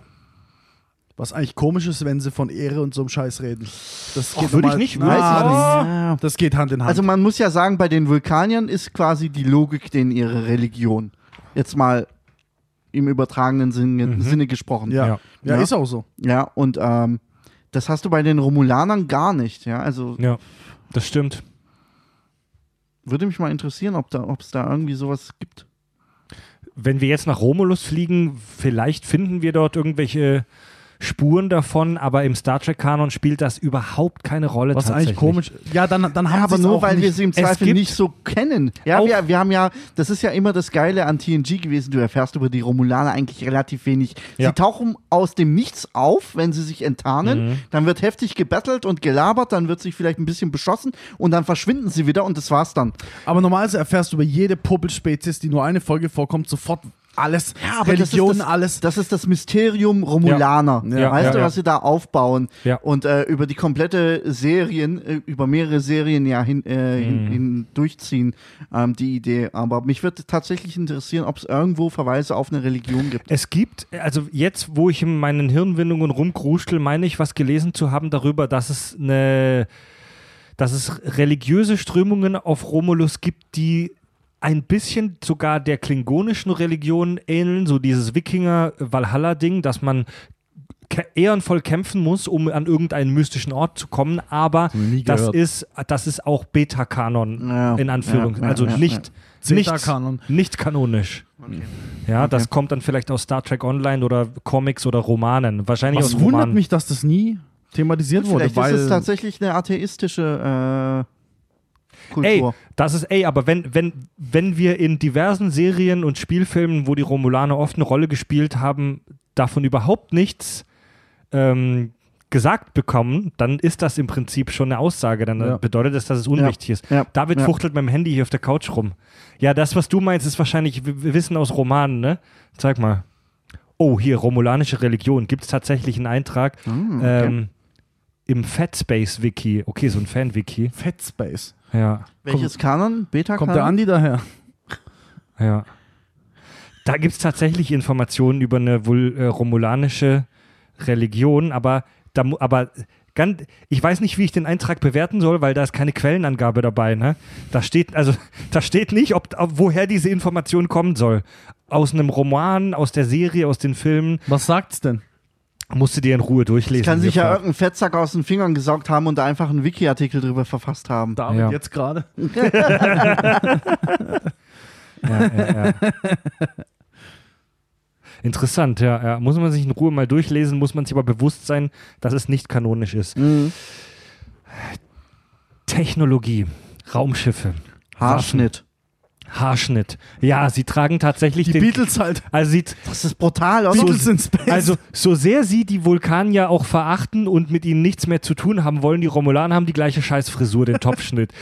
Ich, Ey, vielleicht, vielleicht schneiden die sich die Haare alle gar nicht. ich glaube, dass die. Das wächst und dann hört's auf und ich, wenn, du, wenn du sie abschneidest, wächst es wieder genau bis dahin. ich glaube, also ich persönlich habe so krause Locken und ich kann mit meinen Haaren überhaupt nichts Kreatives machen, sondern ich bin dazu verdammt, immer die gleiche Frisur zu tragen, weil die einfach machen, was sie wollen. Ich glaube, bei den Romulanern und Vulkaniern ist es genauso. Die sind physiologisch dazu verdammt, Aber jetzt pass auf. alle Ewigkeit diese Scheißfrisur Jetzt zu pass tragen. auf, Tuvok kann das nicht. Weil Tuvok ist schwarz, hat krause Haare, den müssen sie es hinrasieren. Tuvok hat die gleiche Frisur wie Ja, alle aber den anderen muss auch. man es hinrasieren. Ja, Er der nicht in Schauspieler. glatt. Also es gibt schon Unterschiede. der Schauspieler trägt natürlich eine Perücke, klar, aber Ja. so wie alle Der wahrscheinlich. Hat, aber nee, der hat nicht die glatten Haare, die die haben. Sicher? Ja. Ja. Der hat sie halt ganz kurz geschoren, ne? Eben, da weiß genau, man es ja. nicht so richtig. Ist halt hinrasiert. Hauptsache sieht auch so doof aus. Ja, klar, okay, weil Tim, Tim, Tim Russ ist halt Afroamerikaner, der Ja. hat halt eher krause Haare. Ja, eben. Stimmt, ja, stimmt. Tuvok ist der einzige Vulkanier, der nicht diese typische glatte Topfschnitt-Frisur hat. Ja, was nicht geht. Der Schauspieler hat halt wahrscheinlich keinen Bock, diese Perücke zu tragen. Ey, wie würde das aussehen, bitte? Ja, und äh, was glaubst du, wie lächerlich das aussehen würde, man ohne Ey, Scheiß. nur weil ihr ihn jetzt anders kennt. Man hat im Star Trek-Kanon auch schon andere dunkelhäutige Vulkanier gesehen, die hatten diese Perücke an. Ja, okay, stimmt. Und das sah jetzt auch nicht viel beschissener aus als bei den, als bei den weißen Schauspielern. ja, dann hat sich vielleicht äh, Tim Russ tatsächlich geweigert, so eine Scheißperücke Zu zu Recht, tragen. zu ja. Recht. Stell stell mal vor, wie das aussieht.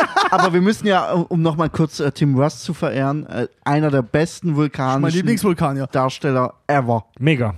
Mega. Mega charismatisch. Also bei Tim, Tim Russ, dem Vulkanier aus Voyager, war es wohl so, dass er am Anfang, als er die Rolle angeboten gekriegt hat, ihm viele davon abgeraten haben, weil sie gesagt haben, ey, du wirst immer mit Spock verglichen werden und alle werden dich immer mit Spock vergleichen, du wirst dann der zweite Spock sein und er hat dann gesagt, scheiß drauf, ich mach's trotzdem und wir lieben ihn, Mann. Absolut. Und ich glaube, es gibt niemanden, der ihn hasst oder nicht mag, mögt. Mega, mag. mega geile Figur, Alter. Der, Mega, der, ey, der, ist der, ein, der ist der Einzige auf der Voyager, der Ahnung man, aha, äh, von der Materie hat. Mann. also Janeway in Ehren, ich mag sie, die Mutti vom, vom Schiff, aber also über Chakotay müssen wir nicht Gut, schwätzen. Chakotay ist abgehakt, ne? Dann, Können wir mal eine Folge machen, wo wir einfach nur Jacody oh ja, beleidigen? bitte, bitte. Der schlechteste erste Offizier im ganzen Star Trek-Fandom. Ey, wenn ich noch einmal eine Folge sehen muss, die mit irgendeinem Indianergedudel anfängt, wie er auf einer Wiese sitzt und meditiert, da schieße ich mich. Wir gehen ja. alle auf die Convention nächstes Jahr, Star Trek Convention. Da ist er, in gell? Dortmund. In Dortmund, da ist er. Und Auf da dem hauen wir Parkplatz, ihm auf voll Parkplatz. auf die Fresse, hey. Da kann er in seinem Federkostüm da rumrennen. Da ey. wollen wir hin, echt? Ah, ja, Wann ist haben die? wir Wollen noch geschrieben? Haben Wann wir ist die? gesagt? Im März oder April? Ah, oder diesen so. Jahres. Oh, Ja, krass. ja, Müssen wir ja. nochmal checken. Jacody wird schön auf dem Parkplatz abgefangen und dann knallt's. Da kann er in seinem Federkostüm erstmal abdancen, während wir ihm auf die Fresse hauen, ne? Das ist auch geil, wenn du wirst als Wo ist Schauspieler. jetzt dein Schutztier, du Spaß? Du wirst, du wirst als Schauspieler wirst du auf dem Parkplatz aufgemischt, weil wir, weil wir mit deiner Figur nicht einverstanden waren. Nee, aber Chakotay hat ja auch echt voll die Schwierigkeiten, sich diese technologischen Begriffe au- Was ein Arsch. Mann. Und die anderen Schauspielerkollegen haben sich voll über ihn lustig gemacht, dass er sich die Dialoge nicht merken konnte. Ja. Und irgendwann haben halt die Regisseure angefangen, seine Dialoge zu kürzen, ne? Weil er eben diese technologischen Begriffe nicht auf die Kette bekommen Was hat. ein Ne? Loser, Mann. Junger Vater. Was Chakotay ein war einfach der egalste erste Offizier aller Zeiten. Also wenn ich Janeway gewesen wäre, hätte ich den Penner nach drei Tagen abgeschrieben. Luftschleuse, Luftschleuse, Aber sofort. Der einzige Grund, der einzige Grund, warum er erster Offizier wurde, ist, weil, weil sie ja die ganze Geschichte vereinigen musste mit Ja, den Rebellen. ja, ja, ja, ja. Nur deswegen. Ey, nach einer Ja. Woche sofort, sofort Absäge und äh, Also, ja. warum Tuvok nicht der erste Offizier war, das werde ich nie verstehen. Gut. Rassismus, pur Rassismus. Da, wie heißt er da? Der, der Asiat, wie heißt er? Kim? Har- Harry Kim. Ja, der hat ja nie, nie über Ensign hera äh, Zu. Recht, Ja. zu Recht, das ist auch so ein Bubi, ey, ohne Scheiß. Ja. Auf jedem anderen Schiff wäre der. Aber neben dem Tuvok war der, ein, äh, war der Einzige, der auch bis 13 konnte in dem Scheißladen. Ah, nee, ey, über, das einzig Schlechte, was man über Harry Kim sagen kann, ist, dass er keinerlei Charakterentwicklung durchgemacht hat. Ansonsten ist es schon ein guter, würde ich sagen. Ja. Ja, er, er hat Schiss vor Weibern, will sie aber alle knallen. Ne? Voll Ja. geil, voll geil, der Typ. Kennen wir So. doch alle. ja. Jawohl, nach dieser wunderbaren Abschweifung jetzt über Tuvok und indianische erste Offiziere. Ähm, zurück Und zu- überleg mal, der war Captain. Der war Captain. Bevor er erster Offizier auf einem Sternflottenschiff wurde, war er Captain auf so einem behinderten, äh, wie hießen die? Ja, so ein Rebellen-Müllscheiß. Da kann jeder Captain werden, der ein Äh, scheiß Raumschiff hat. Ja, er war, er war ein Captain auf einem Schiff des, wie hieß diese romulanische Terrororganisation nochmal? Ah, Kardassianische Terrororganisation. Nein, nein, nein, nein. Das sind. Das sind Doch, ähm, die haben auch gegen die Kardassis. Ja, ja, gegen. Ja, sag ich ja. Hä? Wie hießen? Das darf doch nicht wahr sein, dass uns der Name das- jetzt das nicht einfällt. Kein, oh, guck mal, ich habe da schon eingeschenkt. Marquis, der Marquis. Marquis, ja, was ein genau. Scheißname, ey. wirklich schon, ja, Diese ey. Untergrundorganisation da, die gegen die Kardassianer gekämpft hat. Ah, So, So, darauf erstmal. ein ich hab's. Auto, ich Prost. bin der Captain, weißt du, so ist es abgelaufen. Cheers. So, boah. Zurück zum eigentlichen Thema nach dieser wunderbaren Abschweifung über Tuvok äh, und uns erste Offiziere unserer Wahl. Gab es eigentlich jemals eine Star Trek-Folge, in der wir nicht über Tuvok geredet haben? Oder über Chakotay abgelästert haben. Ja. Ich hoffe nicht. Ja. Wenn, dann müssen wir alle Folgen löschen und neu machen. Äh, Thema Technologie. Die Romulaner unterhalten eine hochentwickelte und kampfstarke Raumflotte. Und wir wissen, dass sie ihre Raumschiffe auf eine besondere Art powern, also äh, mit Energie versorgen. Ähm, und zwar werden die Schiffe der Föderation, so wie das wohl die meisten Spezies machen, mit einem Warp-Kern betrieben, wo aus Dilithiumkristallen Energie gewonnen wird. Und die äh, Romulaner fahren was relativ Einmaliges. Also wir kennen das nur von den Romulanern. Sie powern ihre Schiffe mit künstlichen Quantensingularitäten. Also für, auf gut Deutsch für den, für den 0815-Verbraucher, die haben kleine künstliche schwarze Löcher auf ihrem Schiff, die die in, in einer Art Eindämmung halten und aus denen Energie ziehen. Mega geil. Also äh, es, es ist mir, der jetzt kein Physikprofi ist, sondern ich sag mal nur interessierter Laie, zwar zweifelhaft, schleierhaft, wie man aus einem kleinen schwarzen Loch Energie ziehen will. Schwarzes Loch ist ja genau das Gegenteil davon. Es nimmt die Energie weg. Ja, Es gibt richtig. sie nicht preis. Ne? Eigentlich schon. Also die haben kleine künstliche schwarze Löcher, Quantensingularitäten ähm, auf ihren Schiffen. Und diese Dinger haben den Vorteil, dass sie praktisch unbegrenzt Energie äh, liefern, ohne dass man zwischendurch in Anführungszeichen nachtanken muss. Ich muss aber ehrlich sagen, ich weiß nicht, was eine Quantensingularität ist. Qua ne, Ja, das ist ein Ja. schwarzes Loch auf Quantenebene. ne, ne, Weißt du, so ein mikroschwarzes Loch, oder? Ich glaube, eine Quantensingularität ist einfach nur ein anderes Wort für ein schwarzes Loch. Also eine eine Singularität in der Physik äh, ist ja ein Punkt, wo sich an einem Punkt des Raumes Masse unendlich verdichtet praktisch. Oder nahezu Mhm. unendlich verdichtet. Und das haben die da auf ihrem Raumschiff. Also Auf Quantenebene. Physikpros? Physikpros mögen uns gerne schreiben. Oh, ich war, ah, das hört sich so Für den, für den Normalo, glaube ich, reicht die Erklärung, die haben ein kleines schwarzes Loch, das die künstlich erstellt haben da auf dem Schiff. Und das Ding hat den Vorteil, dass du praktisch nie nachtanken musst. Ja. Ähm, irgendwann, also wie das mit dem Energieerhaltungssatz vereinbar ist, ist mir schleierhaft, weil irgendwo muss die Energie ja herkommen und da muss sich das ja dann auch aufbrauchen, aber gut, sei es drum. Ist jetzt mal so gesetzt.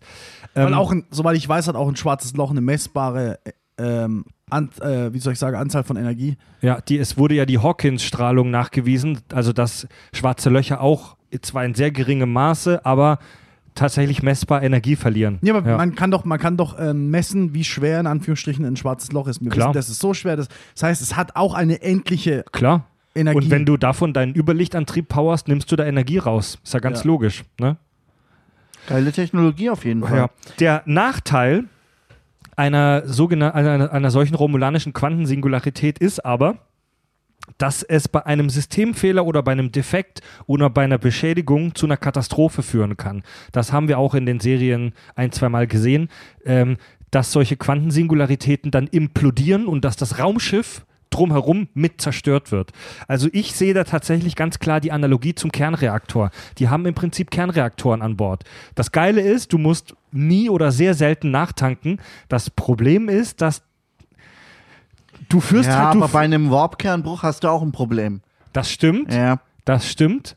Aber bei einem Quanten, bei einer Quanten, eine Quantensingularität ist wohl noch trickier zu handeln, um da mal Denglisch zu schwätzen. Und ähm, eine Quantensingularität auf einem Raumschiff, das wird auch thematisiert bei Star Trek, die kannst du nicht einfach abschalten. Den Warp-Kern auf der Enterprise, den können wir, wenn, wenn wir Probleme haben, einfach runterfahren. Es dauert dann zwar ein paar Stunden, den wieder hochzufahren, aber es ist möglich, den auszuschalten. Bei einer Quantensingularität ist das nicht möglich. Wenn du eine Quantensingularität deaktivieren oder ausschalten willst, musst du sie praktisch zerstören wo das Schiff dann aber auch in Mitleidenschaft bzw. mit zerstört wird. Deswegen haben romulanische Warbirds wohl die Option, ähnlich wie Föderationsschiffe, die Quantensingularität auszustoßen und in den Raum zu schießen. Ja. Cool. Ja. Ja.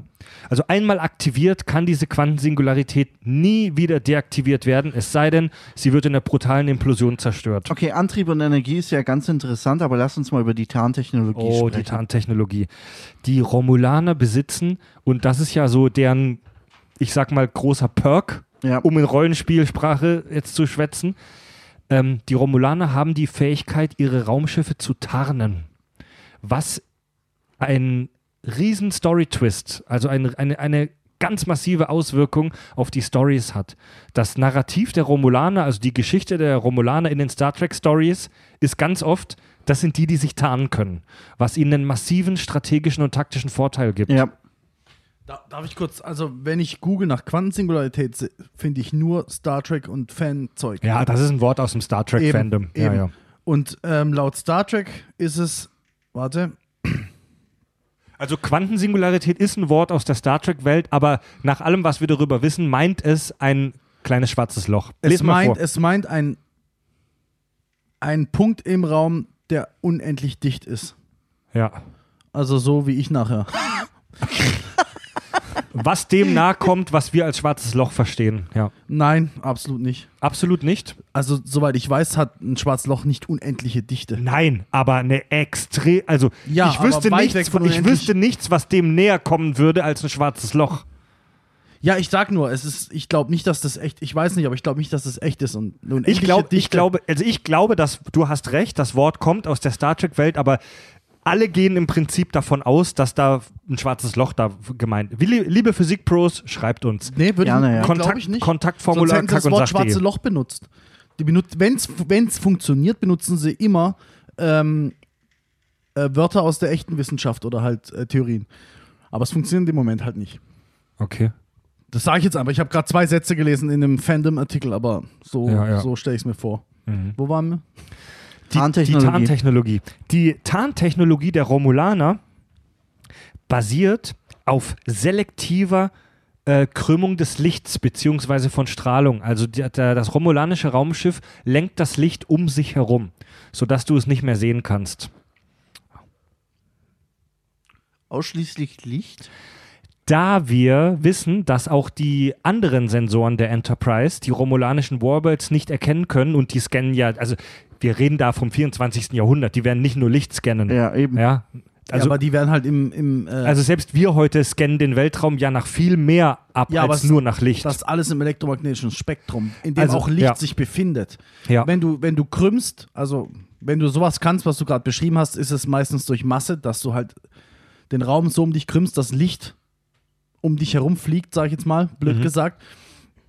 Dann passiert das auch mit Elektronen, dann passiert das mit allem anderen, mhm. was du Scan benutzen ja. kannst, auch. Also je, jede oder fast jede Art von Strahlung scheint da ja. inklusive zu sein, sonst würde die Und Enterprise sowas gibt's ja, ja echt, Sowas gibt es ja in echt, dass du, dass du äh, Körper hast, die das Licht so krümmen, dass du sie nicht sehen kannst. Zum dass Beispiel? Du kannst es rückrechnen. Zum Beispiel? Keine Ahnung, das gibt's.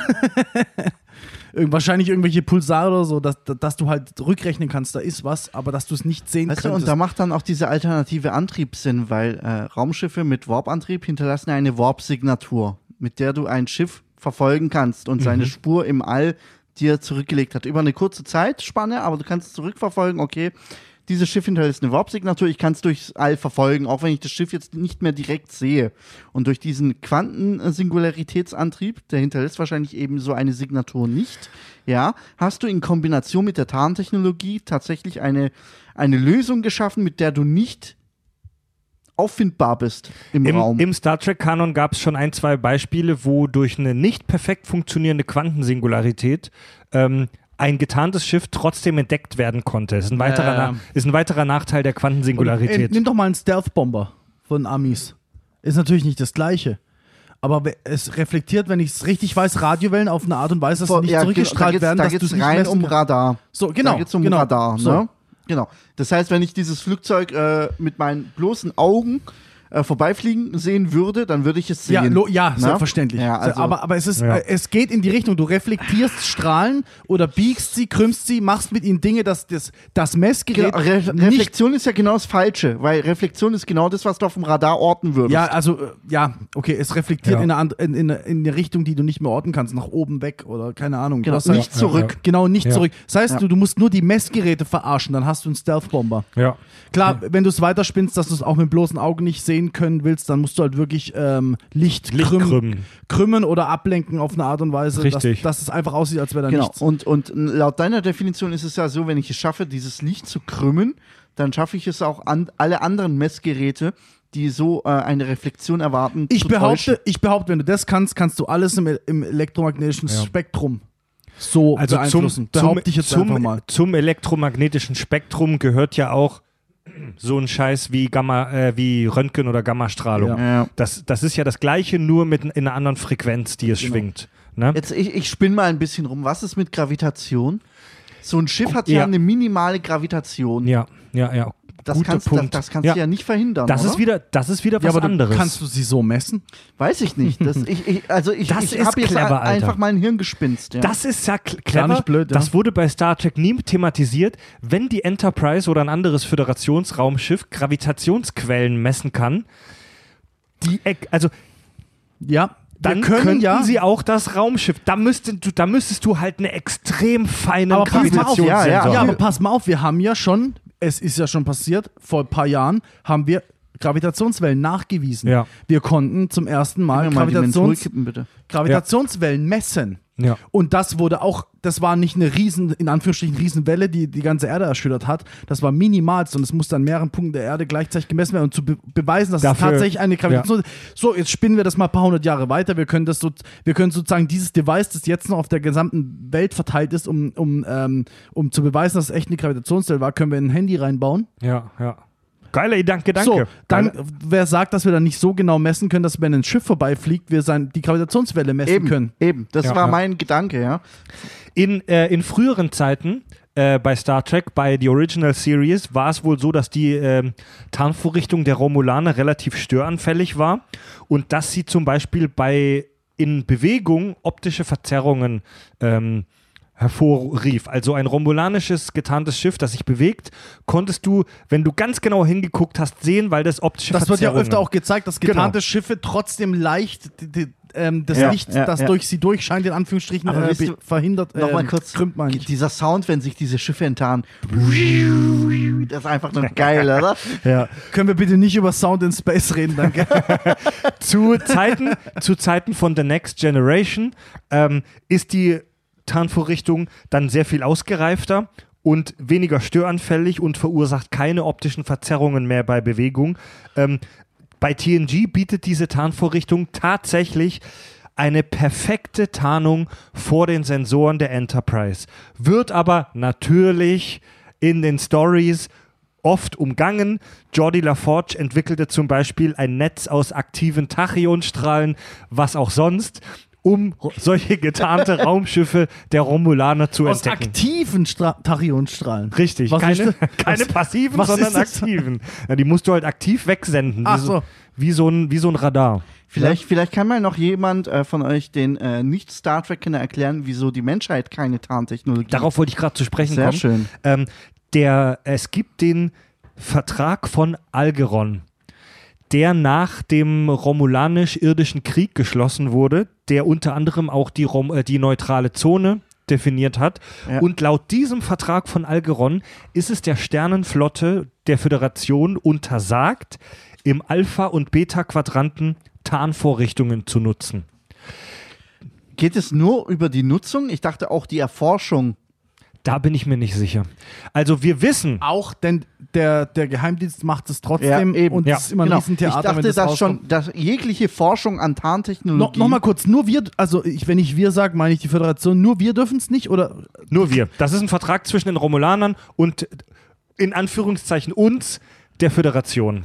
Ah, okay. Genau. Ja. Und ähm, Was den- wir aber in DS9 ja trotzdem. Tun, richtig. ne? Also es gibt es gibt Ausnahmen. Also ich wollte noch mal Gibt kurz es sagen, Ausnahmen oder weiß das romulanische Nein, nein, wir Imperium verstoßen einfach dagegen. nichts davon? verstoßen Es gibt- dagegen. ja, es gibt die eine Ausnahme, dass ähm, also bei Deep Space Nine, wir haben ja schon über den Dominion-Krieg gesprochen, dass das sich im Gamma-Quadranten bewegt, also an einem entlegenen Ort von uns aus gesehen in der Galaxis.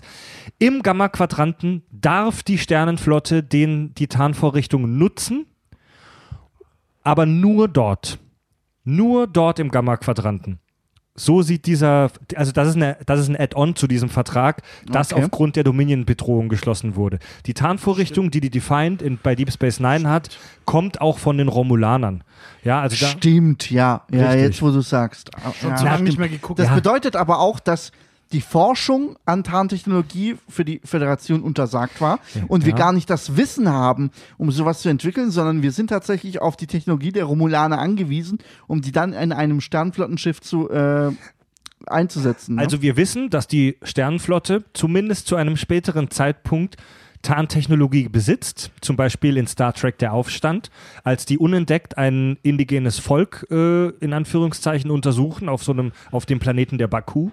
Da, ta da tarnen die die Basis. Im Kinofilm Star Trek Der Aufstand haben die den getarnten äh, Stützpunkt, Crew war das? die TNG, Weiß ich gar nicht. ja.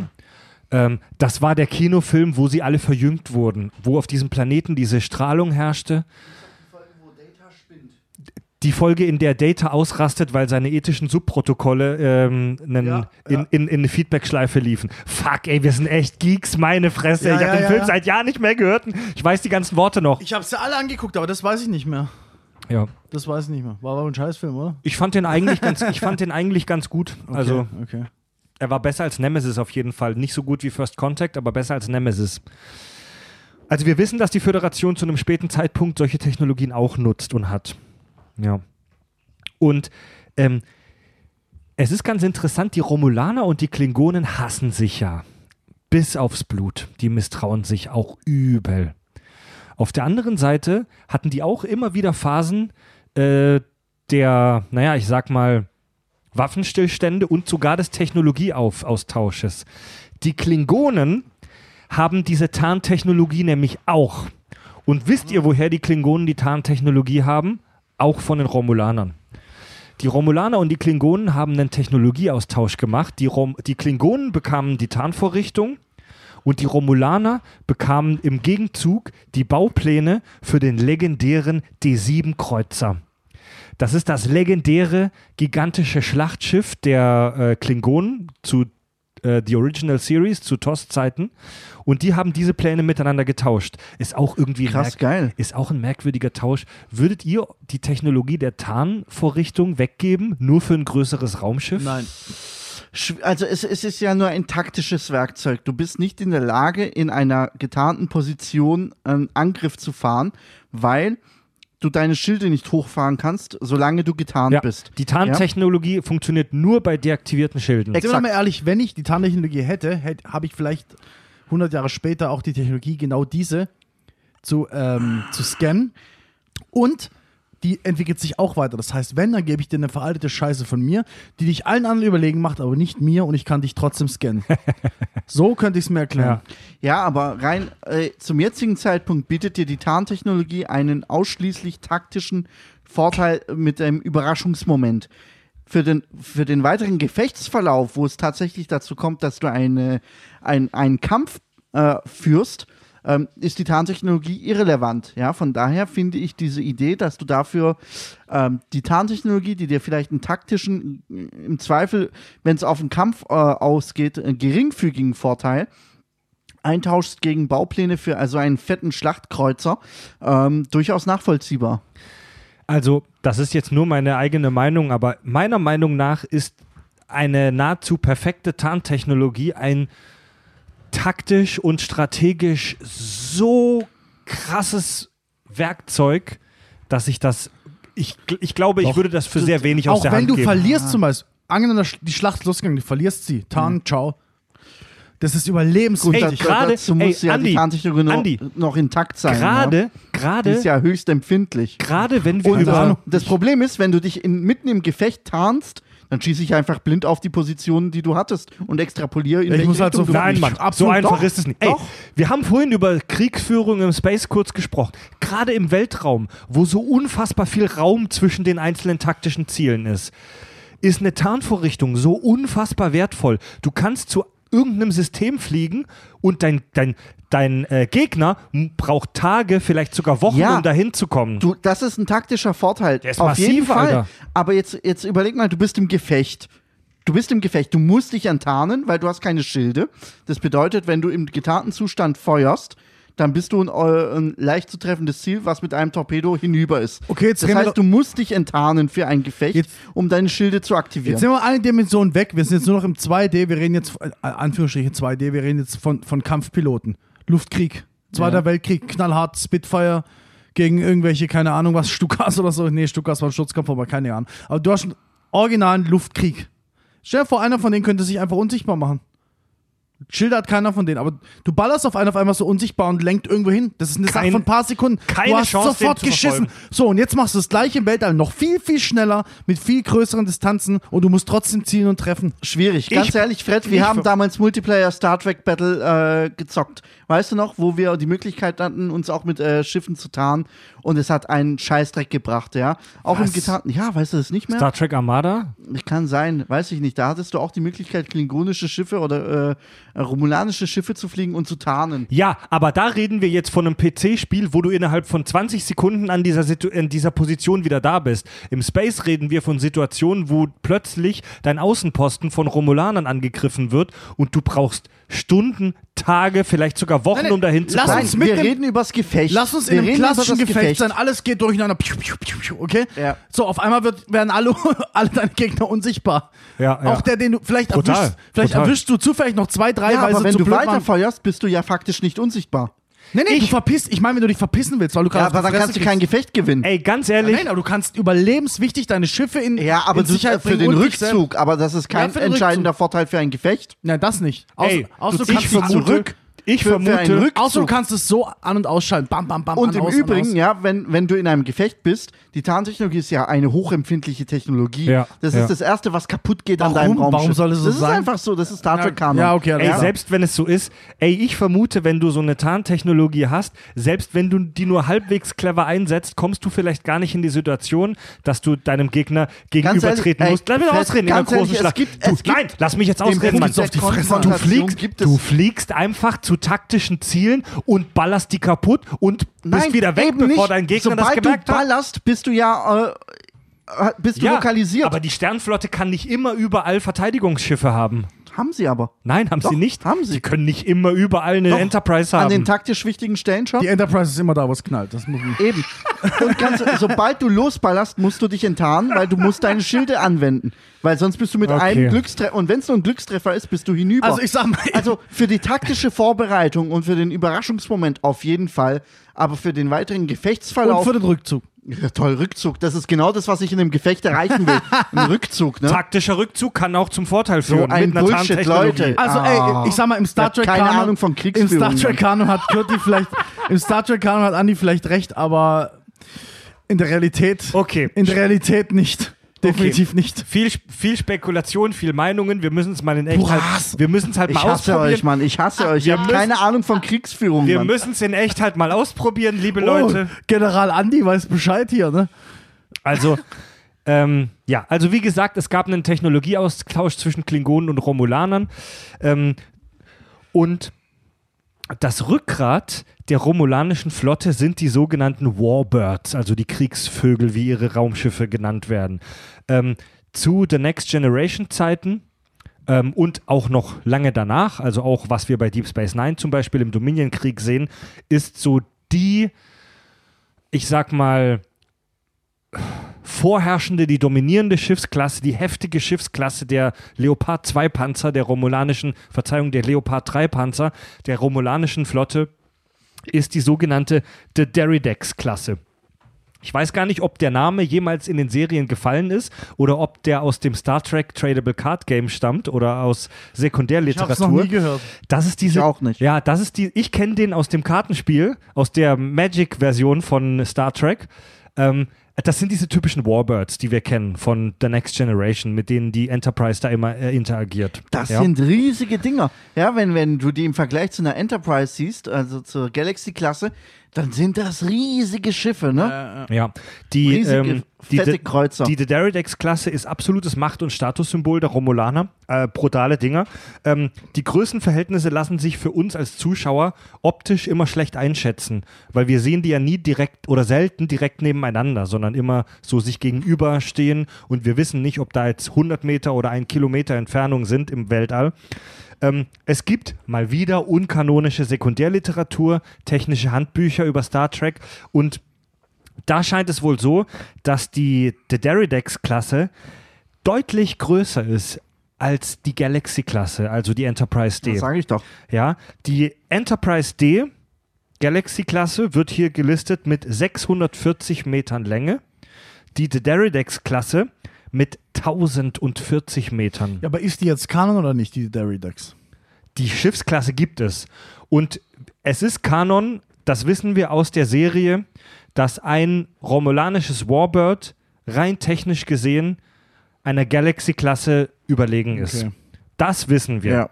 Die genauen Zahlen, die kommen aus technischen Handbüchern, die nicht Kanon sind, wenn wir da genau sind. Ja? Also, diese Warbirds sind brutale Viecher. Die Romulaner backen da keine kleinen Brötchen, sondern die bauen richtig heftige Schlachtkreuzer, die einschüchtern. Und wenn du dich denen gegenüber siehst, dann weißt du halt auch, es geht um die Wurst. Natürlich schafft es Jean-Luc und die Enterprise, natürlich schaffen sie es immer, sich irgendwie rauszuwurschteln oder mit einem technischen Trick oder Tachyonenstrahlen das Ganze doch noch zu ihren Gunsten zu Aber entscheiden. korrigiert mich, aber es gab niemals so eine richtig fette, direkte Konfrontation zwischen äh, der Enterprise und einem romulanischen Warbird. Die gab es schon, so aber eine das war fette- ja, Bis die- aufs Blut. die gab es schon, aber diese Konfrontationen waren nie nie 100% nur militärischer Natur. Also es war nie so, dass es jetzt nur auf die Waffen ankam, sondern da war immer noch irgendein diplomatischer äh, Nebenstrang oder irgend so ja, aber eine, sonst müsste ja der komplette Krieg wieder ausbrechen. Ja. Da müsste ja eine komplette Staffel nur Ja, am ja, Krieg zeigen. ja, ja. ja, was ja, auch cool ja. gewesen wäre. Anders als die, Romul äh, die Sternflotte stützt sich die vom technischen Standpunkt her militärische Technologie der Romulaner nicht auf Phaser, sondern hauptsächlich auf Disruptoren. Was, Stimmt, ja. was genau der Unterschied zwischen Phasern und Disruptoren ist, können wir aus dem Star Trek-Kanon heraus nicht wirklich erklären. Ja, es, das Einzige, was wir wissen, ist, dass Disruptoren wohl die molekulare Bindung von chemischen Elementen auflöst. Aber das ist alles relativ nebulös und da können wir Ja. auch wenig dazu sagen. Ja, was willst du auch zu sagen? ja, Wenn du es erklären könntest, könntest du es bauen. ja. Nein, Also ich- nein, könntest du Also nicht. ich, ich habe zum Beispiel auch ge ge gelesen, dass Disruptoren ein Überbegriff über verschiedene Strahlenwaffen sind, aber das ist alles, also da, da können wir jetzt nichts Eindeutiges dazu sagen, ganz ehrlich. Das Einzige, was es wir gibt Pumpgun, es gibt Assault Rifle. ja.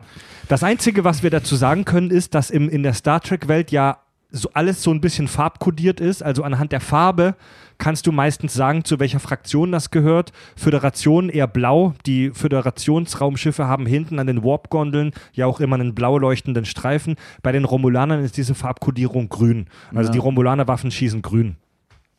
Das Grün ist böse oder wie? Ja, die klingen. Der Nein, Farbcode. grün ist romulanisch, das hat nichts mit böse zu Der tun. Farbcode der äh, Föderation ist blau, Klingonen rot. Ähm, hier, wie heißen sie Romulaner? Eher grünlich. Wie heißen sie? Was Ja. reden wir? Richtig, haben wir in der PK-Folge ja tatsächlich auch kurz drüber gesprochen. Im Detail haben wir das auseinandergenommen. Ja. Äh, ich habe noch einen tatsächlich witzigen Unterpunkt und das sind ähm, Speisen und Getränke im romulanischen Imperium. Wie heißt die Sauferei nochmal? Das wollte ich nämlich vorhin sagen. Das Romulanisches Ale. ah, ist mir nicht eingefallen. ja, ja. Obwohl es auf der Hand liegt. Soll aber nicht ganz so schlimm sein wie kardassianisches. Wie heißt das Zeug? Tja. Kanar. Kanar, ja, genau. Ey, die Cardassianer saufen ja so einen bräunlichen Schleim, Kanar. Ah, ekelhaft, ne? Ich wünschte, wir hätten ja das alles hier und könnten es durcheinander saufen. Also, wie Schweine. es gibt, es gibt dieses Getränk romulanisches Ale, das im Track Canon tatsächlich eine große Bedeutung hat, weil es immer wieder referenziert wird. Ale ist ein Wort, das hier auf der Erde für Bier oder bierähnliche Getränke benutzt wird. Äh, romulanisches Ale ist dort wohl in Anführungszeichen Nationalgetränk, also jeder dort säuft das. Hat eine bläuliche Färbung und war die meiste Zeit im Föderationsraum sogar verboten. Es verursacht wohl starke Kopfschmerzen und einen übertrieben heftigen Kater. Also übles Zeug, so ähnlich wie Andys äh, selbstgebrannten Schnaps, den er immer hier mitbringt. Oh, sehr gut, du erinnerst mich da an was. Trotzdem ist romulanisches Ale im Föderationsraum beliebt und nachgefragt. Also die, die Leute wollen das saufen. Es gibt in einem der, der alten Kinofilme bringt, ich glaube, es war Dr. McCoy, dem James Kirk, eine Flasche romulanisches Ale mit und die saufen den dann auch zusammen. Die Leute wollen das. Klar. Wie, wie heißt nochmal die Sauferei von Klingonen? Blutwein. Blutwein. Die Leute haben Bock auf romulanisches Ale. Bei Star Trek ähm, Nemesis war es, glaube ich, hat Worf, Commander Worf, einen fetten Kader von romulanischem Ale. das Zeug zerstört dich, ohne Scheiß, Mann. Großer Kater, Mega großer geil. Suff. Aber dass, dass das romulanische Ale verboten ist im Föderationsraum, ist auch eher so eine so ein Clash der Ideologien, weil als die Ja, das ist so, so, so typische Embargo-Scheiße, Ja, weißt du, was weil, ich meine? Genau, weil als, das, als die Föderation und die, äh, die Romulaner dann Waffenstillstand hatten im Dominionkrieg, war es plötzlich wieder erlaubt und die Leute durften es wieder saufen. Ja. Was ziemlich untypisch ist für die Föderation eigentlich. Ja. Sowas. Eigentlich ja, ne? Embargos? Ja. Nee, vor allem, dass du, dass du gewisse Sachen, dass sie verboten sind. Nicht, dass Ja. der Import verboten ist, sondern dass sie an sich verboten so wie jetzt Koks Ja, oder sowas. finde ich ne? auch, finde ich auch, ja, ja. Eigentlich ja, ne? Ist eigentlich, passt eigentlich nicht so zur humanistischen und fast schon libertären Einstellung der Ja. Sternenflotte. Ja. Ja, aber darauf möchte ich jetzt nochmal eingehen. Also, das bedeutet, wie ihr sagt, ich könnte jetzt an einen Replikator gehen und mir einfach so eine, eine Heroinspritze replizieren lassen. Tja, ne? Gute Frage, geht, das auf, passiert? geht das auf der Laut, eure, Enterprise? laut eurer Eine Aussage. dicke Line gerade Koks eben. am Replikator rauslassen? Rein, ja, warum nicht? Technisch Laut, ja. ja. technisch ja, aber laut eurer Aussage auch politisch. Also, also, wir wissen, dass die Leute bei Star Trek sehr selten, wenn nicht sogar nie Alkohol trinken. Die trinken da das Synthehol, sogenannte ja. Synthehol. Ja, aber sie können im Replikator hergehen und auch mal einen Sekt Ja. oder sonst irgendwas Also es gibt, replizieren es lassen. gibt dieses Synterol, das wohl eine Art Alkoholersatz ist, aber ohne dass du dicht wirst. Aber wir wissen aus der Star Trek The Next Generation Folge, wo die diese komischen Iren im, im, im, im Frachtraum hatten. David auf der Couch nickt auch. Das, das war so albern. Wo die diese Iren im Frachtraum hatten. Und Worf zeigt dann diesem einen Säufer-Iren am Replikator und sagt ihm, wenn sie möchten, kann der Replikator auch echten Alkohol mit all seinen schädlichen Wirkungen für sie herstellen. Und das macht er dann auch und gibt sich übel die Der Kanne. gibt doch sogar dann Blutwein oder irgendeine Ja. Spezialität. und, und was ist jetzt, was ist jetzt Also- mit Heroin? Was also ist mit Koks? Was ist mit Alkohol ist nicht verboten in der Föderation. Ja, aber laut eurer Aussage gerade eben ist die Föderation so liberal, weil es ist ja ungewöhnlich, das dass wird das nie verneint. romulanisches Ale äh, ist verboten, ja, das ist ungewöhnlich. Wir, wir wissen, Ja, aber es ist halt eine Saufe. Das heißt, es wird nicht verboten wegen seinen schädlichen bla bla bla, sondern halt aus politischen ey, Gründen. das, wissen ist wir nicht. Ey, wir wissen nicht, warum romulanisches Ale verboten ist. Ja, das wird einen politischen Grund haben, Ja. das ist ein Embargo. Genau, also ich dachte lange, dass romulanisches Ale verboten ist, weil das so übel ist, weil dich das komplett zerstört, wenn du das trinkst. Aber die Tatsache, dass es erlaubt war, als sie den Waffenstillstand hatten, spricht eher für es diese würde mich nicht Embargo-Nummer. wundern, wenn jegliche sämtliche Drogen, also ich sag mal sämtliche uns jetzt bekannten Drogen erlaubt wären. Weiß Also du ich kannst nicht. dann einen Replikator gehen und dir Heroin rauslassen. Weiß würde ich mich nicht. nicht wundern. Es wird ja nie gezeigt, wir wissen es nicht, aber es würde mich nicht wundern. Ja, das sind nicht die Leute, die auf einem Föderationsschiff dienen. Ne? Aber gut, Ja, andererseits. genau, wenn ich jetzt, genau, jetzt mal abgesehen vom, vom, vom offiziellen Dienst auf einem Schiff, ich bin zu Hause, jeder hat, wir wissen ja, jeder Penner hat einen Replikator. Deswegen gibt es keine Währung mehr. Ja, das ist ja, ja, der, ja. der Grund, warum Ja. Währung nicht mehr äh, irgendwie. äh, ja, aber du leistest ja deinen Dienst an der Gesellschaft. Und wenn ich jetzt so ein Heroin-Junkie bin, dann kann ich den Dienst an der Ja Gesellschaft gut, aber nicht mehr das, leisten. passt, wenn du jetzt anfängst, Heroin zu nehmen und deswegen deinen Dienst nicht mehr leisten kannst, fliegst du raus. okay. Und was mal, bin ich dann Aber obdachlos? bin ich dann obdachlos in dieser Nein, du kommst, auf Traumwelt? die, nee, du kommst halt auf die Erde zurück und hockst halt in deinem scheiß Apartment und knallst halt Heroin aus deinem, aus deinem Der. Du bist halt und nicht, ich tue keinen Dienst an der Gesellschaft leisten. Nein, Krieg, krieg ja. trotzdem eine Bude gestellt Ja. mit einem Replikator, Ja. verbrauche Energie und dröhne Ja. mich den ganzen Tag zu. Ja, Okay, cool. So verstehe ich die Star Trek-Welt. Ich weiß, also, ich weiß es nicht, ob sowas erlaubt wäre, aber ich gehe davon aus. Ich gehe davon aus. Okay, cool. Wissen, also können wir nur drüber spekulieren. Also tatsächlich, wir wissen nicht, ob das erlaubt ist. Das, damit das Ganze rund ist, müsste es erlaubt sein. Energie kostet nichts mehr. Ja, aber weißt du, ich kann, also Na, es, ist geht ja bei der Föderation geht es ja im Großen und Ganzen um den Dienst an der Gesellschaft, Ja. um die persönliche Weiterentwicklung. Also- und das ist kon- komple- also Heroin oder andere Drogen sind ja komplett konträr Ja, was ist zur persönlichen LSD? Weiterentwicklung. Was ist mit LSD? Ja, genau dasselbe. Ach ja? Also Ja. ich kann mir schon vorstellen, dass solche Stoffe wie Heroin oder Kokain, die dich wirklich auch körperlich und geistig beschädigen können, ich kann mir schon vorstellen, Was Kipp dass und die, Alkohol auch machen. Ich kann mir schon, Ja, deswegen, deswegen nutzt es ja auch keine ich Sau. kann mir schon vorstellen, dass man die sich dann nicht so einfach Ich glaube, replizieren also kann. ich glaube, so eine Gesellschaft wäre weit genug, dass es erlaubt wäre. Weil, Nein, sind, das sind wir glaub mal ich ehrlich, Zigaretten und Alkohol machen dich genauso kaputt. Kannst auch Koks nehmen. Der, der Unterschied ist nur gesellschaftlich bedingt. ja, aber du hast noch nie Wir haben uns jemanden drauf auf der Brücke quarzen gesehen. Ja, machen sie nicht. Ja, weil, weil Rauchen ist in dieser Welt von Star Trek so verpönt und wird als so abnorm albern und ähm, merkwürdig angesehen, dass es keiner macht. So wie unter uns dreien Heroin wäre. Wenn uns Ja. eine Heroin hinlegen würde, würden wir es nicht, uns nicht spritzen. Nee, ich würde es schnupfen. Aber trotzdem, ja, ähm, Aber weißt du, ich, das heißt aber, selbst angenommen, Heroin wird morgen legal. Du kannst in die Apotheke gehen, kannst dir Heroin kaufen und es dir fixen. Machst du es deswegen? nein, natürlich So, nicht. also. Aber Warum? Weißt du, was ich meine? das ist ein Punkt, das hätten sie mal ansprechen sollen in den ganzen 10 Millionen Folgen von Ey, Ich Star sage, Trek. es wurde, nie, es, es wurde nie angesprochen, aber ich würde davon ausgehen, dass in so einer Gesellschaft es erlaubt wäre. Schwierig, weil ich glaube, wenn, wenn das tatsächlich äh, legal wäre und ich einfach an einen Replikator gehen könnte, um mir das zu replizieren, dass es dann tatsächlich solche Schattengesellschaften gibt, Vielleicht. die sich auf nichts anderes konzentrieren als äh, äh, den persönlichen Rausch. Ja, aber eine dermaßen freie Gesellschaft muss das aushalten. Fertig. Klar wird's Kommt die drauf an, wie groß geben. diese Klar Minderheit ist, geben. ne? Klar wird es die Kommt- Gesellschaften geben. Das ist, das Also- ist ein, ey, das ist ein mega spannendes Das, Thema. das ist ein ähm, Punkt, du musst ja, du musst die quasi, auch wenn es keine Währung mehr gibt, in Form von Energie ja mitfinanzieren. Ja, das ist eine Art von Ja, Solidarität. wir, du leben weißt, jetzt, wir leben jetzt eine Utopie, in der Energie kein Thema mehr ist. Also in der Star Trek Ja. Utopie, in der Star Trek Utopie, in der Star Trek Gesellschaft und das wissen wir nicht direkt, aber im Subkontext der Serien schon, dass du auf der Erde im Sternflottenbereich ähm, immer eine Grundsicherung hast. Also du Ja. bist völlig Ja, frei, genau. deinen Weg zu gehen und wenn du dich dazu, es gibt bei Voyager die Folge, wo ähm, wo sie, wo ich weiß nicht mehr, ob das eine alternative Realität war oder ob das nur die Zukunft war, wo Lieutenant Paris in Paris oder in Frankreich in so Ja, einem ja. Schuppen rumhängt und nichts anderes macht als Saufen und Dart, sp- äh, Pool, Billard spielen.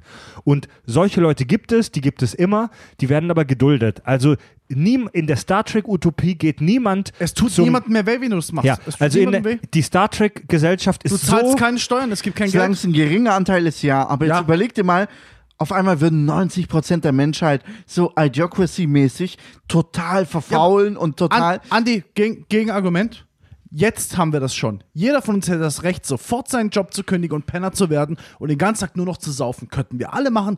Jeder könnte das machen. Alle gleichzeitig und die Welt würde dermaßen untergehen. Passiert's? Nein.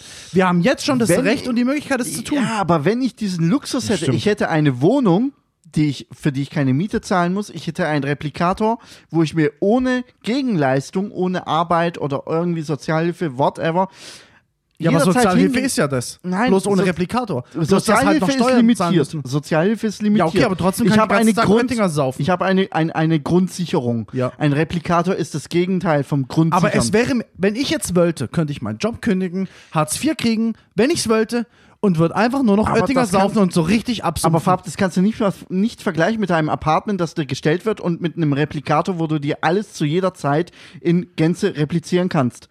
Verstehst du? Als Penner, der seinen Job aufgibt und die ganze Zeit sich äh, Oettinger Bier säuft, das kannst du nicht vergleichen. Nichts gegen Oettinger, Mann, nichts kannst gegen du nicht Oettinger. vergleichen mit einem Penner, der in einem Replika äh, mit einem Replikator in einem Zimmer eingesperrt ist und sich da Kaviar und äh, Sekt und Koks replizieren ja, lässt. Was, was der Unterschied? Red doch mal mit jemandem, der vor 200 Jahren gelebt hat und sag ihm, hör ich mal zu, es kommt irgendwann eine Zeit, da kannst du dich einfach entscheiden, arbeitslos zu sein. Du musst nichts mehr zur Gesellschaft beitragen, kannst den ganzen Tag Bier saufen Oh ja. und du kriegst sogar noch Geld, dass du überleben kannst. Du bist, dir geht's nicht gut, aber du kannst überleben. Erzähl das mal jemand von vor 200 Jahren, der wird sagen, ey, die ganze Welt würde zusammenbrechen, das würde jeder machen. Ja. Und das ist das gleiche Argument. Okay. Ja, spann Ja, spannendes, schon, ja. ey, spannendes Thema. Ähm, Schwer vorzustellen, aber, aber dieser Punkt, der hat mich jetzt in der, tatsächlich äh, in der überzeugt, ja. Utopie, ich, ich will wieder zurück zu den Romulanern, in der Utopie von Star Trek ist es ja so, dass das Materielle im Prinzip für den Menschen keine so große Bedeutung Ja, mehr aber hat. wir reden ja nicht über das Materielle. Wir reden über die persönliche Ja, ja, Befriedigung ja, ja. in irgendeiner Art und Weise. wir, ne? wir, es gibt noch weit, ein weiteres interessantes romulanisches Getränk, das wir in Star Trek Deep Space Nine kennenlernen und das ist das sogenannte Kalifal. Das lernen wir unter anderem in einer meiner absoluten Lieblingsfolgen im fahlen Mondlicht kennen, wo Benjamin Sisko versucht, diesen romulanischen Konsul oder wer das war, zu verarschen. ah, Da gibt es dieses Getränk Folge, ja. und Kalifal, auch im Sternflottenraum wohl verboten oder zumindest verpönt. Und über Kalifal, dieses Getränk, heißt es, es öffnet einem die Nebenhöhlen gewaltsam, noch bevor man den ersten Schluck genommen hat. Also die Romulaner haben wohl einen, eine Vorliebe für brutale und deinen, deinen Hals-Nasen-Ohren-Bereich zerstörende Getränke. Ist doch geil. Es wird aber unter Fans auch gemutmaßt, dass Kalifal nur der romulanische Name für das romulanische Ale ist. Also, Ach, das dass, wird nie gesagt. also dass wir hier über ein und dasselbe Getränk reden. ah, okay. Ja. und um tatsächlich die ganze, die ganze Geschichte, unsere kleine Faktensammlung rund um das Romulanische Reich zu beenden, kommen wir jetzt zu einem schwierigen Punkt, über den wir reden müssen. Und das ist die Zerstörung von Romulus. Und hier schlagen wir jetzt auch eine kleine Brücke zur neuen Serie Star Trek Picard, die ja schon seit wenigen Tagen läuft. Wir halten uns über Infos zu Picard hier noch zurück zu dem Zeitpunkt, aber über die Zerstörung von Romulus müssen wir sprechen. Und zwar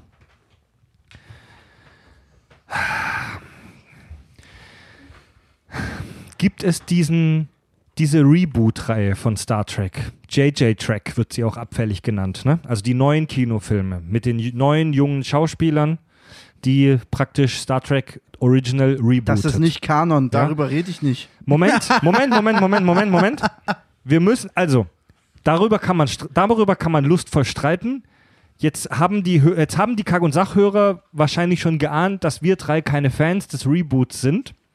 Aber wir müssen leider akzeptieren, dass die Reboots Canon sind. Denn sie sind lizenziert von Paramount und sie sind im Kino gelaufen. Das ist für dich das ausschlaggebende Argument dafür, Ey, dass es Kanon leider, ist. leider müssen wir das akzeptieren. mich ein Dreck. Oh mein Gott, Fred. Und, pass oh auf, mein Gott. Nein, pass auf, jetzt wird's kompliziert, pass auf. Im Jahre 2387, das ist acht Jahre nach den Ereignissen von Star Trek Nemesis, dem Kinofilm, wird Romulus zerstört durch eine Supernova. Das zentrale Gestirn in deren Sternensystem ist kollabiert und in der Supernova, in einer riesigen Explosion, ähm, davongegangen und hat den äh, Planeten Romulus unbewohnbar gemacht. Wie lange lang braucht so eine Supernova, um, um, um sich zu bilden? Darum, Zu warte, bilden. pass auf, da kommen wir gleich dazu. Ja, Also- gu guter Punkt, guter ja, Punkt, also, guter Punkt. Okay, guter Punkt, aber guter erzähl Punkt. mal weiter. Ja, guter Punkt. Erzähl Pass auf. mal weiter. Dieses, Wo erfahren wir das? das erfahren wir zum ersten Mal im Comic Star Trek Countdown, Okay, und wo erfahren wir das in Filmform? der unkanonisch ist. In Filmform erfahren wir das in Star Trek 2009, also im ersten Film der Reboot-Reihe. Da geht es darum, dass Spock diese Ja. Supernova verhindert, sich daraufhin der Romulaner Nero in die Vergangenheit begibt, um dort politische Veränderungen zu wirken. Müssen wir nicht im Detail draufgehen. Und Kir- dadurch wurde ja eine zweite Zeitlinie aufgemacht, die sogenannte Kelvin-Timeline.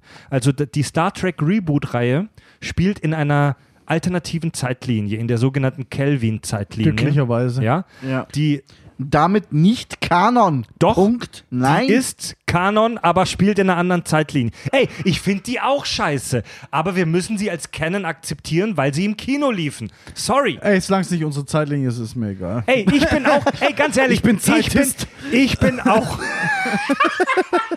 ich bin auch froh, dass die eine alternative Zeitlinie aufgemacht haben. Pass auf. Bist du froh? Ich wäre ich wär happy gewesen, wenn sie in der aktuellen Zeitlinie geblieben wären und daraus eine gescheite Story hätten bauen sollen. Dazu ist ja? JJ Also. nicht in der Lage. Also, das ist jetzt eine kleine Info, die auf die neue Serie PK anspielt. Die wurde auch schon bestätigt von den Machern und wir haben ja die erste Folge PK jetzt schon gesehen. Wir wollen dann, wie gesagt, nicht drauf eingehen im Detail, aber Ich hab so abgespritzt, ey. Romulus, also die neue Serie PK spielt in der Prime Timeline, also in der Zeitlinie, die wir kennen aus der Next Generation, Voyager, Deep Space Nine und so weiter. Und auch hier wurde Romulus zerstört. Also in beiden Zeitlinien wird Romulus durch diese Supernova tatsächlich zerstört. Und das ist genau das kam mir auch in den Grund, was Andi gerade angesprochen hat.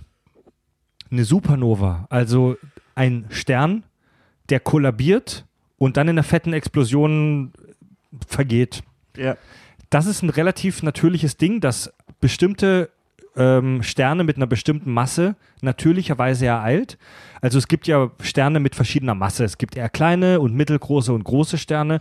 Und eine Supernova äh, ist etwas, das, in, das immer passiert bei Sternen mit einer bestimmten Masse.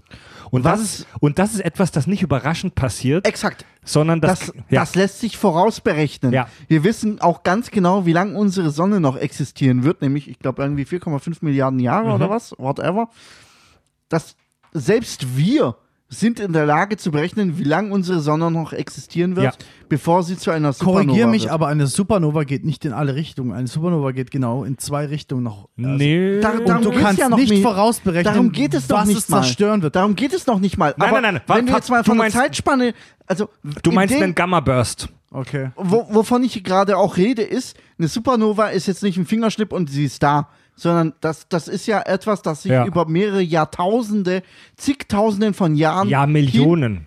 entwickelt, ja, und, und, die, und, und der Planet, der in der Umlaufbahn in der habitablen Zone ist, der wird schon über zigtausenden von Jahren nicht mehr Ach so, bewohnbar ach so, sein, halt, bevor war das der den ihre eigene Sonne oder Ja. irgendeine? Ja, in ihre eigene Ja, Sonne. okay, das ist Das behindert. geht nicht. Ja, okay, das, Das geht nicht, danke. Ich dachte, ich dachte, das war irgendeine Nein, weit das weg. ist, das, ist, das ist die Sonne von dem Sternsystem, ja, okay, wo das ist Romulus bescheuert. drin ist. Ne? Das ist bescheuert. Also- das ist super blöd. Ja. Danke, danke. Ja, also in, der Star, in dieser Star Trek Story ist es wohl, in der, im, im, in der Prime Timeline ist es wohl so, dass die Romulaner relativ überrascht werden von dieser Supernova. Überrascht. Ist aus, Überrascht, überleg Also- dir das mal. Überrascht. Also ich bin werden. jetzt nicht der Super Sci äh, Science Motherfucker, aber ich bin ziemlich davon überzeugt, dass wenn eine Supernova sich ankündigt, die Sonne schon lang komische Sachen macht. Entweder super heiß, riesengroß oder, Ja, ja. oder Ja, schon ja. sehr lange kalt. Ich weiß nicht, aber irgendwas macht die, wo du ganz, Ja, wo du genau. schon eh nicht mehr da leben kannst. Du, du hast tausende von Jahren Bedenkzeit. Ja, ja. Ja, das Ja, ja. kündigt sich an. Ja. Das okay, kündigt sich okay, an. nehmen wir es mal hin. Fred, mach weiter. genau, Ende der Story. Also wir die, nehmen das hin. Also, da, da kommt mir schon ins Kotzen. Wir nehmen das hin. Weißt du, was ich, Ich meine? habe ich hab, euch- ich hab auch vorhin dein Argument hingenommen, weil es gepasst hat im ja. Kanon. Ende, de- also Ende der Story, das Romulanische Reich geht unter. Wegen Bladeheit. Die Supernova, die aus unerfindlichen Gründen überraschend kam, löscht das Zentrum, den Kopf der Schlange des Romulanischen Reiches aus und damit stirbt praktisch diese Zivilisation und in PK, wir werden ja noch sehen, wie das weitergeht mit der Serie, ähm,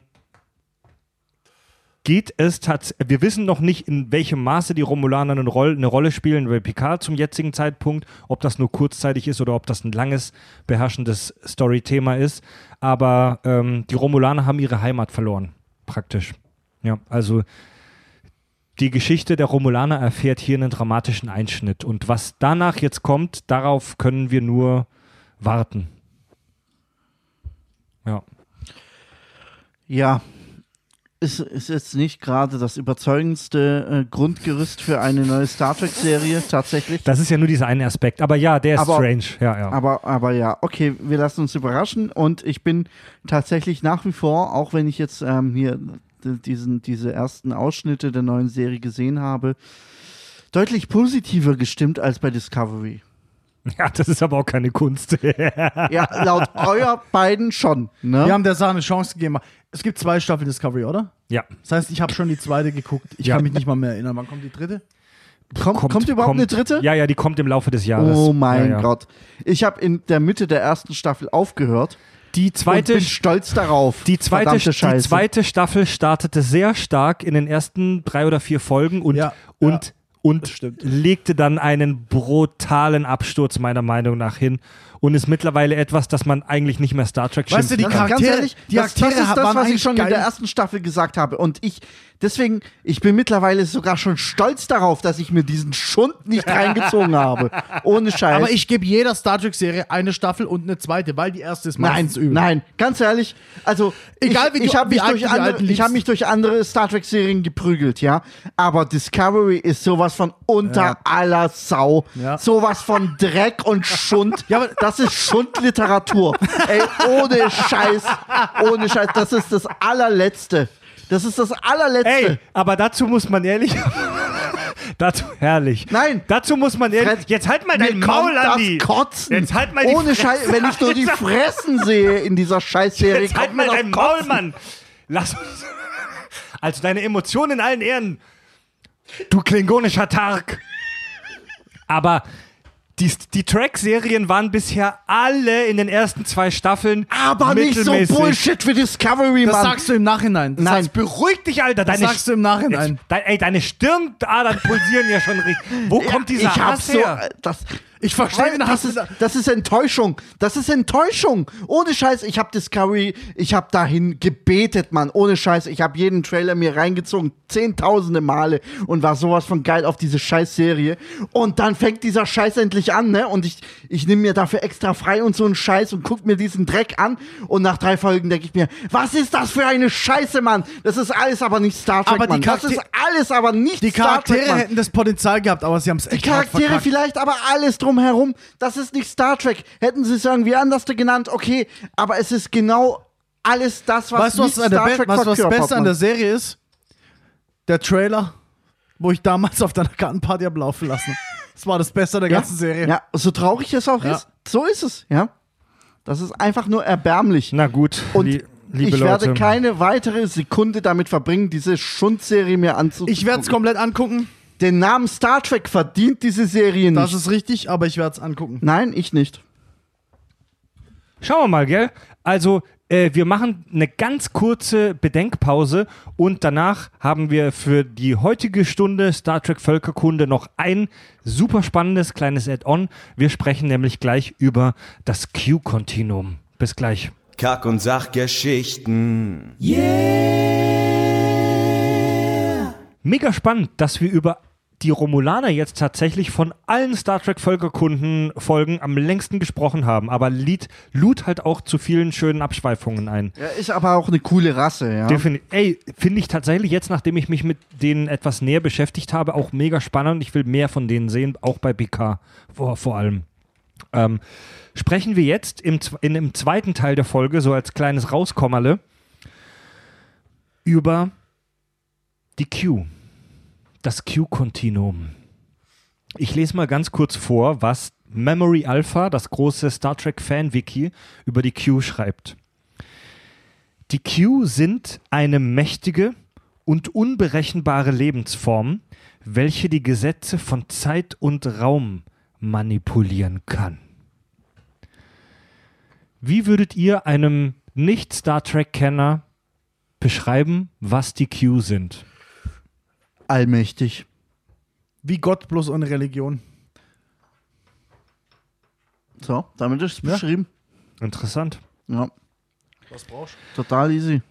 Die ähm, Spezies der Q, die wir bei The Next Generation zum ersten Mal kennenlernen, wirken auf uns Menschen omnipotent, also allmächtig. Sie können Raum und Zeit manipulieren. In der Zeit vor und zurückreisen, Materie formen, erschaffen, zerstören etc. Sie haben im Prinzip keine physikalischen oder vielleicht sogar keine geistigen, keine jedwediger Form vorhandenen Grenzen. Sie können machen, was sie wollen. Und sie erlauben sich auch einen Spaß mit allem und jedem. Sie haben nach einiger nach eigener Aussage eine nicht begrenzte Lebenszeit. Sie altern nicht. Ich wollte gerade sagen, Qs sind unsterblich, ne? Sie sind im Prinzip, sie sind so ein bisschen wie die griechischen Götter. Sie können niemals an Altersschwäche sterben, sie altern nicht, sie können nicht äh, an Krankheit sterben. Also sie, können sich gegenseitig umbringen. Sie existieren, Aber? sie- aber ja genau, sie können sich gegenseitig umbringen. Also Und sie sind Sie reproduzieren sich. Ja. Was ja eigentlich mal schon ein bisschen äh, konträr wissen wir das? zu dem Wissen ja. wir das? Ja, ja, natürlich. Q Q Junior. Sohn Ja. Stimmt. mit seiner, mit seiner Dragoner alten. Also die Lebenszeit ist nicht begrenzt. Sie sind aber nicht völlig unsterblich. Sie können sich, wie schon gesagt, wie die griechischen Götter oder auch die nordischen Götter gegenseitig vernichten. Ähm, Was heißt, sie sind nicht wirklich omnipotent? Sie können sich, ähm, sie, es ist wohl so, dass wenn sie sich bewusst dazu entscheiden, als niedere Lebensform, also als normale Lebensform zu existieren, dann können sie wohl tatsächlich durch Krankheit oder durch einen Unfall sterben, was aber durch sie selbst willentlich getriggert werden muss in der Form, dass sie sagen, ich möchte jetzt als Mis Mik Mikrobe Vorsicht, oder als Schaf ein sterben. Q in der Lage ist, einem anderen Q die Fähigkeit der Omnipotenz zu nehmen. Ja. ja. Ja, es also sie gibt ja- können sich gegenseitig schaden. Es gibt eine Rangliste, es gibt, es gibt eine Rangliste innerhalb der Qs. Angeblich. Ja, muss es geben. Weil du ne? kannst deine Macht verlieren durch irgendeinen dummen Rat der Qs. ja. Keine Ahnung. Ja. Es gibt in der Spezies der Q Individuen, also es gibt einzelne Personen. Davon haben wir ähm, schon diverse kennengelernt. Zum Beispiel den Q, den die meisten von uns kennen, im, in den Star Trek-Serien gespielt von John Delancey. Mega geiler Typ, mega geile Figur. Ja. Das ist der Q, den wir alle kennen. Mega geiler Schauspieler. Ja. Vor allen Dingen. In der Rolle zumindest. der die verschiedenen Star Trek Crews, also der taucht in, in fast in jeder Star Trek Serie bis auf TOS und bis auf Enterprise taucht er einmal auf, ähm, wo er die verschiedenen Crews ärgert, piesackt und ihnen auf den Sack geht. Den Qs ist halt chronisch langweilig, weil sie omnipotent sind. Das ist sozusagen ihre Schwäche. Ist, ihnen ist so scheiße langweilig, weil sie alles wissen. Sie wissen, was passieren wird, was passieren kann. Sie können es manipulieren, aber egal was, ihnen ist einfach scheiße langweilig. Ja. Und deswegen machen sie auch so Sachen wie, für die ist ja auch kein Unterschied, sie sind zum Beispiel mal ein Mensch, dann piesacken sie halt Picard und and Friends. Dann sind sie halt, es wird ja auch mal erwähnt, dass sie halt mal als, als äh, Schabe leben. Das ist für die kein Unterschied. Ob du jetzt ein Mensch bist eine Weile oder ein Schab, eine Schabe ist für die kein großer Unterschied. Sie, sie, sie. Ah, Vorsicht, sie sehen schon Menschen und Schaben als minderwertige Lebensformen. Ja, an. manche, es ist für sie kein Unterschied, ob sie jetzt ein Jahr als Schabe oder als Mensch leben. Sie machen das halt, oder dann sind sie halt mal ein Adler. Sie, sie, sie probieren halt verschiedene Lebensformen aus, imitieren sie und können, können sie halt, können sie halt wirklich ausleben. Aber die sind halt so überentwickelt, dass der Unterschied kaum vorhanden ist. Ja. Nicht, Ja. nicht nennenswert, ne? Ja, richtig. Könnt ihr euch das vorstellen? Also könnt, könnt ihr euch in die Lage eines solchen Q versetzen, als allmächtiges Wesen im Universum rumzuschwirren und In Langeweile zu schieben? Träumen vielleicht. Also ich wäre mir wenn ich das, wenn ich das, wenn ich alles wüsste, alles. Ich könnte Raum, Zeit, Materie, alles beeinflussen und würde nicht durchdrehen. Das heißt, ich wäre mental viel stärker, als ich es jetzt bin. Dann ist Langeweile ganz klar. Fab, du hättest die Unendlichkeit, um das zu lernen. Ne? Ja, okay, aber äh, ich hab's jetzt, also ich bin jetzt soweit, ich weiß alles und drehe trotz, dreh trotzdem nicht durch. Ja, dann ist das, der nächste Step ist Langeweile. Ganz Ja. klar. Und dann fängst du an. Weil, weil, weil es, es bedeutet, dass du alles weißt und es dich nicht mehr schockt. Der nächste Schritt kann nur noch Langeweile Also sein. die, die, die kleine feine Analogie, die mir, wenn ich über solche Themen ins, in den Kopf kommt, ist immer die folgende. Ähm, wie viele von uns habe ich als Jugendlicher halt viele PC-Games gezockt und ein absolutes Suchtgame meiner Jugend war Civilization 2. Und das habe ich eine Weile mit Cheats gezockt.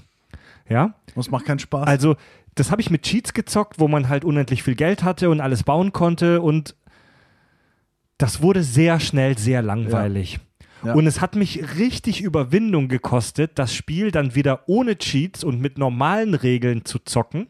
Und es war im ersten Moment fast, fast schmerzhaft, aber hat mich dann mittelfristig wieder reingebracht, weil es eine, ist eine geile Analogie. Es war wieder eine neue Erfahrung. Das ist eine geile für mich. Analogie, ja. Es war wieder eine neue Erfahrung für mich, dieses Spiel ohne Cheats zu spielen, mit all seinen Schwierigkeiten und auch Unfairnessen und hat dann tatsächlich dieses Spiel für mich Natürlich. wieder schmackhaft gemacht. Genau, genau das ist es. Wenn du alles hast, wenn du alles kannst, was geht dann los? Armutstourismus geht los. Du gehst nach Afrika irgendwelche Wichser abballern oder, oder mit Was? oder mit irgendwelchen Wie bitte? irgendwelche ja ist doch so wenn du zu viel Geld hast wenn du echt nicht mehr weißt was du machen sollst was fängt dann an Dann gehst du nach Afrika und ballerst irgendwelche bedrohten Tierarten ja ab. oder, oder oder ja oder ist doch so du mach Mal ganz, so? mal ganz Oder- plump oder- rausgeschwätzt. Oder wie viele Leute, die zu viel Geld haben, leben dann mal ein halbes Jahr mit irgendwelchen Stämmen in Afrika, das, das rudimentäre Leben, weil sie es nicht Ja, mehr aushalten. also- weil du, du weißt immer, du weißt immer, du kannst zurück in dein Reichtum, du kannst zurück in deine geile Welt, aber dann hast, dann kommt dieser Armutstourismus, der wirklich, der passiert in der Welt und zwar dauernd. Ah, ich weiß nicht. Also Doch. Bill Gates hat das nie getan. Meinst? Ja gut, Bill Gates versucht War der reichste Mensch der. Welt. Ey Leute, aber wir alle kennen diese Filme, diese Spielfilme von irgendwelchen Leuten, von, von so, und so Rockstars, die halt alles haben und denen das Leben dann überdrüssig wird, weil sie im Prinzip keine, Aber ey, also keine Leute, Steigerung mal mehr kennen. Butter bei der Fische, das sind Spielfilme. Da Trotzdem. geht es um die Story. Trotzdem. Im realen Leben siehst du keinen Bill Gates durch die Wildnis rennen und sich mit irgendwelchen afrikanischen Dörfern. Äh, ja, gut, nicht Bill Gates, aber genug andere Motherfucker. Genug andere Motherfucker. Es, dir wird langweilig, wenn du, wenn du in Anf gut, die Leute sind nicht omnipotent, aber sie sind in unserer Wirtschaft. Den Leuten wird langweilig. Und du weißt nicht, was du machen sollst den ganzen Tag. Also es gibt, wie gesagt, verschiedene Individuen bei den Q, die sind nicht wie die Borg, dass die jetzt ein kollektives Bewusstsein hätten, sondern es gibt einzelne Individuen. Hervorzuheben ist natürlich der, äh, der Q von John Delancey, ähm, der sich hervortut von den anderen Q durch ein großes Interesse an der Menschheit. Ähm, seine erste Begegnung in der allerersten Folge der Next Generation, das ist übrigens auch die erste registrierte ähm, der erste registrierte Kontakt zwischen der Menschheit und den Q, wo er einfach aus Spaß die Menschheit vor Gericht stellt. Also wo er Jean-Luc Picard stellvertretend für die gesamte Menschheit vor ein Gericht stellt, um sich für die Verbrechen der Menschheit zu rechtfertigen. Ja? Ja, ja. Oder er, Krass für eine erste Folge. Super Ja. krass für eine erste Folge. Ja. Aber eine geile Folge. mega krass, ja, mega gut. der macht halt auch so Mätzchen, wie dass er einfach aus einem Spaß heraus den ersten Kontakt zwischen der Föderation und den Borg inszeniert, wo er die Enterprise in Ja, den Delta-Quadranten schnippt und ihnen zeigt, so ey, guck mal, was es noch für andere Lebensformen gibt. Ja. Ja. Ihr seid nichts. Ja. Wobei das ja echt äh, konträr ist, weil in äh, der Voyager-Folge sagt er zu seinem Junior, ähm, provoziere niemals die Borg. Ja. So nach dem Motto, okay, mach was du willst, aber ärger die Borg nicht, ja. Also die Omnipotenz ist zwar da, aber du hast trotzdem irgendwie Respekt Ja. vor einer Ja. der mächtigsten Ja, weil die haben doch Spezies auch der Galaxie. Ja, er hat ja damit auch Verbrechen begangen. Wenn ich es richtig verstanden habe, war das ja, ähm, haben die ja auch so eine Art obere, oberste Direktive. Das heißt, sein, seine Gerichtsverhandlung mit PK, sein, uns den Borg vorzustellen, das war alles in seiner Welt ein Verbrechen, soweit ich weiß. Ja, aber Und das heißt, er ist dann später älter, er ist weiser und sein Sohn ist der neue kranke Hurensohn Q und er versucht ihm beizubringen, mach die Scheiße nicht. Der Wobei- neue kranke Hurensohn. Wobei tatsächlich, es, es klingt so in dieser Voyager-Folge, als wären die Borg eine potenzielle Bedrohung für das Q-Kontinuum. Nein, nicht doch, mal Ansatz. Nein, Moment. Doch, das doch, haben doch, sie, doch, so da, Moment, das. das so haben sie kommt das rüber. Im, im Subtext ein bisschen, weil die, er hat tatsächlich gesagt, so im Subtext, dass selbst die Q sich nicht mit den Borg anlegen. Ja. Ob das jetzt einfach nur eine kleine Drehbuch, ähm, ein kleiner Drehbuch, ich sag mal, Trick war, um die Borg noch wichtiger und noch bedrohlicher sein, wirken zu lassen. alles keinen Sinn mehr. Ja, Stell dir ein, stell dir vor, die Borg holen sie ein Q. Dann ist vorbei. also nach allem, Ja, stell dir vor, das Dann ist Borg, over and out. stell dir vor, dass äh, das Borg-Kollektiv schafft es in irgendeiner Form, ein Q zu assimilieren. Vorbei. ob, ey, ob das, Ob das nach unseren Naturgesetzen möglich ist, ist fraglich. Um das zu beantworten, wissen, Ja, gut, wissen wir ein nicht Q genug ist darüber. ja in der Lage, sich in eine humanoide Form äh, zu Ja. repräsentieren. Und wenn du es schaffst, diese Form zu assimilieren, inklusive allen Fähigkeiten, die dieser Q hat, auch in seiner humanoiden Mhm. Form, verfügt ja in diesem Moment auch das komplette Borg-Kollektiv über diese Fähigkeit. Ja, aber ein Q ist so überlegen, auch in seiner humanoiden Form, kann sich dran, kann machen, was er will die ganze Zeit. Kann, er kann mit einem Fingerschnipp die, Ja. das gesamte Raumschiff äh, irgendwo hin transportieren, Selbst- hat man ja auch gesehen bei Picard. Ihr Selbstverständlich. seid jetzt so. Es, äh, sei es irgendeine abgefahrene Situation. Deswegen, wenn du er- bist in einer humanoiden Form, du bist irgendwie wenn er betäubt assimiliert wird, wird er einfach sagen, fick dich. Also, Doch. sobald er assimiliert ist, ist es vorbei. Nein, nein, aber er wird nie. In Das wissen Prozess wir nicht. schon sagen, okay, alles gleich, ich bin jetzt ja Das raus. wissen wir es nicht. könnte Das wissen ja wir nicht. Die, die Wahrscheinlichkeit geben, 1 zu einer Million, in denen es passieren könnte. Assimilieren bedeutet, ich muss dich physisch fangen ja, und dich umoperieren. ja. In der Zeit macht er so und tschüss. Ja, aber was ist, wenn er nicht bei Bewusstsein ist? Weil er in diesen, er ist in dem physischen Körper eines Menschen gefangen, der im Zweifel bewusstlos ist oder irgendwie Aber er out hat of immer, order ist. er hat auch in der physischen Form eines Menschen hat er immer die Übermacht, das sieht man die ganze Zeit. Ja, er kann die ja. ganze alles Übermacht, machen. aber er hat Wenn du ihm trotzdem- eins überbrätst, Im Zweifel hat er ja trotzdem die physischen Eigenschaften eines Menschen. Ja, okay, wenn Und du jetzt in einer von einer Million Fällen könnte es ja passieren, dass er ausgenockt ist, total am Boden liegt, nicht mehr Herr seiner Sinne ist und assimiliert wird. also ich glaube, nein, nein. Schwierig. Ein Q, du kommst von hinten mit einem Knüppel und dann ist er halt, das sieht er schon. Q hat die Zeit in der Hand.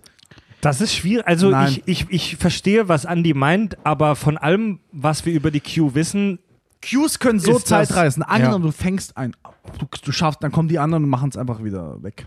Ja, was Fertig, ist, wenn die anderen erledigt. sagen, der hat eh scheiße gebaut? Nein, nein, nein. Wenn die. Q, na, wenn, die, wenn die einen von deinen Leuten fangen und dann weißt du ganz genau, dann wird es gefährlich, dann musst du sofort handeln. Egal, ob du den leiden kannst oder nicht. die anderen Q könnten das ja wieder revidieren. Eben. Das Das ist halt dann. schwierig. Das ist halt schwierig, weil du hast halt in dem Moment, wo die Borg in der Lage sind, ihn zu assimilieren, sind die ja selber in der Lage, mit dem Finger zu Ja, und deswegen musst du schon, während das passiert, zurück in die Zeit. Und Qs wissen Also immer, die- was passiert überall Die gleichzeitig. Folgen, die Folgen, in denen die Sie würden es wissen, wenn es passiert. Die Folgen, in Vergiss denen es. ein Vertreter der Q bei Star Trek auftaucht, und das ist fast immer der Q, den wir kennen, also John Delancey, die heißen ja alle Q.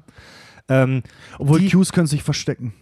diese Folgen, Hm. die schwanken immer so zwischen Bedrohung und Albernheit. Also Ja. die, die Q, der Q, der treibt halt auch immer allerlei, ich sag mal, Mätzchen mit der Crew der Enterprise Er ist eine echte große ich will Also- es nicht. Albernheit nennen, sondern Überheblichkeit tatsächlich. Also zum Beispiel, zum Beispiel äh, schickt er die Crew der Enterprise ähm, ins mittelalterliche England, wo sie das Abenteuer von Robin Hood nochmal nachspielen müssen. Oder es gibt zum Beispiel bei Voyager eine Folge, wo Q sich mit Captain Janeway paaren möchte. Auch ein herrlicher Dialog, wo äh, Q sagt, wo, wo, wo Janeway meint, ja, was für eine Ehre, dass Sie mich ausgewählt haben, auf ironische Weise. Und dann antwortet Q, er hatte die Wahl zwischen der romulanischen Kaiserin, einem klingonischen Tag und einer cyrillianischen Mikrobe zur Paarung. Und er hat Captain Janeway ausgewählt. Gut, diese Wahl hätte ich, glaube ich, auch getroffen. Wobei die romulanische Kaiserin, ja, weiß nicht, ne? Also der, der Q, den wir kennen, Ich nehme immer Janeway. der, der Q, den wir kennen, ist selbst innerhalb der Q-Spezies, über die wir gleich noch sprechen, so ein Störenfried, so ein Querdenker, so ein etwas crazy Typ. Die anderen zeigen sich ja eigentlich nicht. Das Problem ist, dass wir nicht so viel über das Q-Kontinuum wissen, sondern dass wir meistens nur diesen einen Motherfucker sehen. Es gab auch noch einen zweiten Q, über den wir relativ viel erfahren haben. Ähm, das ist so ein älterer Typ, den wir bei Voyager kennenlernen. Der hat den Plan, sich umzubringen. Der möchte Selbstmord Ja, begehen. Und er schafft es auch. Er, er bittet As Asyl auf der Voyager. Das gewähren sie ihm auch. Er wird zum Sterblichen und begeht Selbstmord. Ja? Und durch diese Tat wird das Q-Kontinuum dann in eine Art Bürgerkrieg gestürzt, weil dieser Funken der Individualität in ihre Spezies gebracht wurde. Also die Q sind halt so ein festgefahrener ideologischer Haufen. Und da sieht man ja auch mal Was ihre will- Welt. Okay, jetzt muss ich aber nochmal auf den Punkt zurückkommen. Dieser suizidale Q Ja. lässt sich von Bock kollektiv assimilieren. Oh. Da, Das ey, wär übel. Warte mal, Andi, das ist die Frage. Frei Freiwillig wäre Ey, Das wird Ja, gehen. wenn ein Er wäre dabei. Aber ich in meine, dem Moment- Q, das in dem, in, Q-Kontinuum hat es nicht verhindern können, dass er Suizid begeht. in dem Moment, wo er aus dem Q-Kontinuum ausgeschieden ist, hat er allerdings auch die omnipotente, die allmächtige Fähigkeit verloren und ist damit nur ein normaler aber er könnte, Humanoid. er könnte freiwillig, während er sie noch hat, undercover, Ja. also wenn wir es jetzt komplett Ja, weit spinnen, ja, Äh, der Typ ist ja nicht, äh, der Typ ist ja kein, Gen, der ist ja nicht Genozid, genozidial oder wie man das nennt. Er will ja nicht alle umbringen, aber Ja. wenn er es wollte, könnte ein, ein Q, hätte, weil er omnipotent ist, was er nicht ist, aber dazu später mehr, er könnte rein theoretisch zu den Borg gehen und sagen, hier bin ich, nimm mich. Danke. das wenn ist er eine, es freiwillig macht, ja. das ist, das ja. ist, pass auf, das aber ist auch ein, dann könnte ein gesammeltes Q-Kontinuum Aber dann hätten sie auch den. Suizid dieses einzelnen Qs verhindern können. Das ist aber, da wird aber Okay. eine Gerichtsverhandlung Jetzt, abgehalten. ja, genau. Jetzt versteift euch mal nicht so auf diese Borg-Nummer. Ich finde das mega spannend. Doch, ich will mich aber, darauf versteifen. Ja, aber wir wissen auch nicht genug über die Q, um das zu beantworten. Ob er, weil die Q, darauf komme ich gleich Dann, noch zu dann sprechen. vernein es nicht pauschal. Die Sag Q- einfach, es ist eine denkbare Möglichkeit, Ja. die in eins von einer Million Fällen zutreffen Nach könnte. allem, was wir über das Star Trek-Universum wissen und erwarten, würde ich diese Möglichkeit nicht komplett ausschließen. Danke, mehr wollte ich auch nicht hören. Die Q als Spezies sind extrem geheimnisvoll und wir bekommen nur in sehr wenigen Folgen Informationen über diese Spezies. Sie existieren wohl schon seit mindestens 5 Milliarden Jahren, was eine absolute Ansage ist. Ja, wenn wir bedenken, dass die Erde zu diesem Zeitpunkt noch in der Mache war, im Prinzip. Ähm, sie haben sich wohl laut eigenen Aussagen aus Humanoiden entwickelt. Also sie sind wohl nicht immer allmächtig gewesen, sondern sie haben sich aus einer in Anführungszeichen normalen physischen Form in dieses, ich sag mal fast schon übernatürliche reinentwickelt. We weißt du, worauf ich immer gewartet war? Ich habe, also wo ich, wo ich frisch Star Trek von Anfang an angeguckt habe, ich habe immer darauf gewartet, dass dann erklärt wird, was sie wirklich sind und ich hätte echt Geld drauf verwettet, dass sie sozusagen Menschen sind, die sich irgendwann dazu entwickelt haben. Ich hätte echt gedacht, dass der, dass der Plot-Twist irgendwann kommt. Und ich war überrascht, Ja. dass er nicht kam, weil es liegt so auf der Hand. Es, weißt du, was ich meine? Es liegt so auf der Hand, dass irgendwann rauskommt, dass es, dass es im Prinzip Menschen sind, Aber die die Frage- sich so weit entwickelt haben. Die Frage ist halt wie, ne? Ja, also, ist ja egal. Also das ist Da sie Zeitreisen Also- können, ist ja egal. Es kann ja Trillionen von Jahren gedauert haben, bis zum, Uni bis zum Kältetod des Universums. Also ist ja da scheißegal, kommt, wie lange. Also da kommt jetzt leider oder vielleicht auch interessanterweise in den ach so technizistischen Star Trek Kanon eine esoterische Komponente rein, dass sich, Esoterisch. dass sich ein, dass sich ein physikalisches Wesen so weit entwickelt, dass es irgendwann transzendent, also übernatürlich wird. naja, es wird ja eleganterweise einfach so erklärt, wir sind einfach so unterentwickelt, dass es uns nur so vorkommt. Ja. Ja, so argumentieren die Esoteriker halt aber auch, ne? ja. Aber ist ja, ist ja möglich. Die Q beeinflussen die Menschheit wohl schon seit dem 17. Jahrhundert. Also sie hatten wohl Also auch mit möglich der, meinte ich nicht, dass es physikalisch echt also sie, sie hatten in der Vergangenheit auch ihre Finger im Spiel. Der erste registrierte Kontakt war dann in der ersten Folge von The Next Generation und ähm, es ist immer die Rede vom Q-Kontinuum. Also ihre Spezies wird als das Q-Kontinuum bezeichnet, was sehr geheimnisvoll ist. In Voyager gibt es tatsächlich zwei Folgen, wo die Voyager-Crew mit dem Kontinuum in Kontakt tritt. Ähm, das Kontinuum, wo diese Q leben, ist wohl ein extradimensionaler Lebensraum. Ich weiß nicht, wie ich es anders beschreiben soll. Das ist ein Ort, der außerhalb unserer physikalischen Zeit und unseres physi- physikalischen Raums existiert.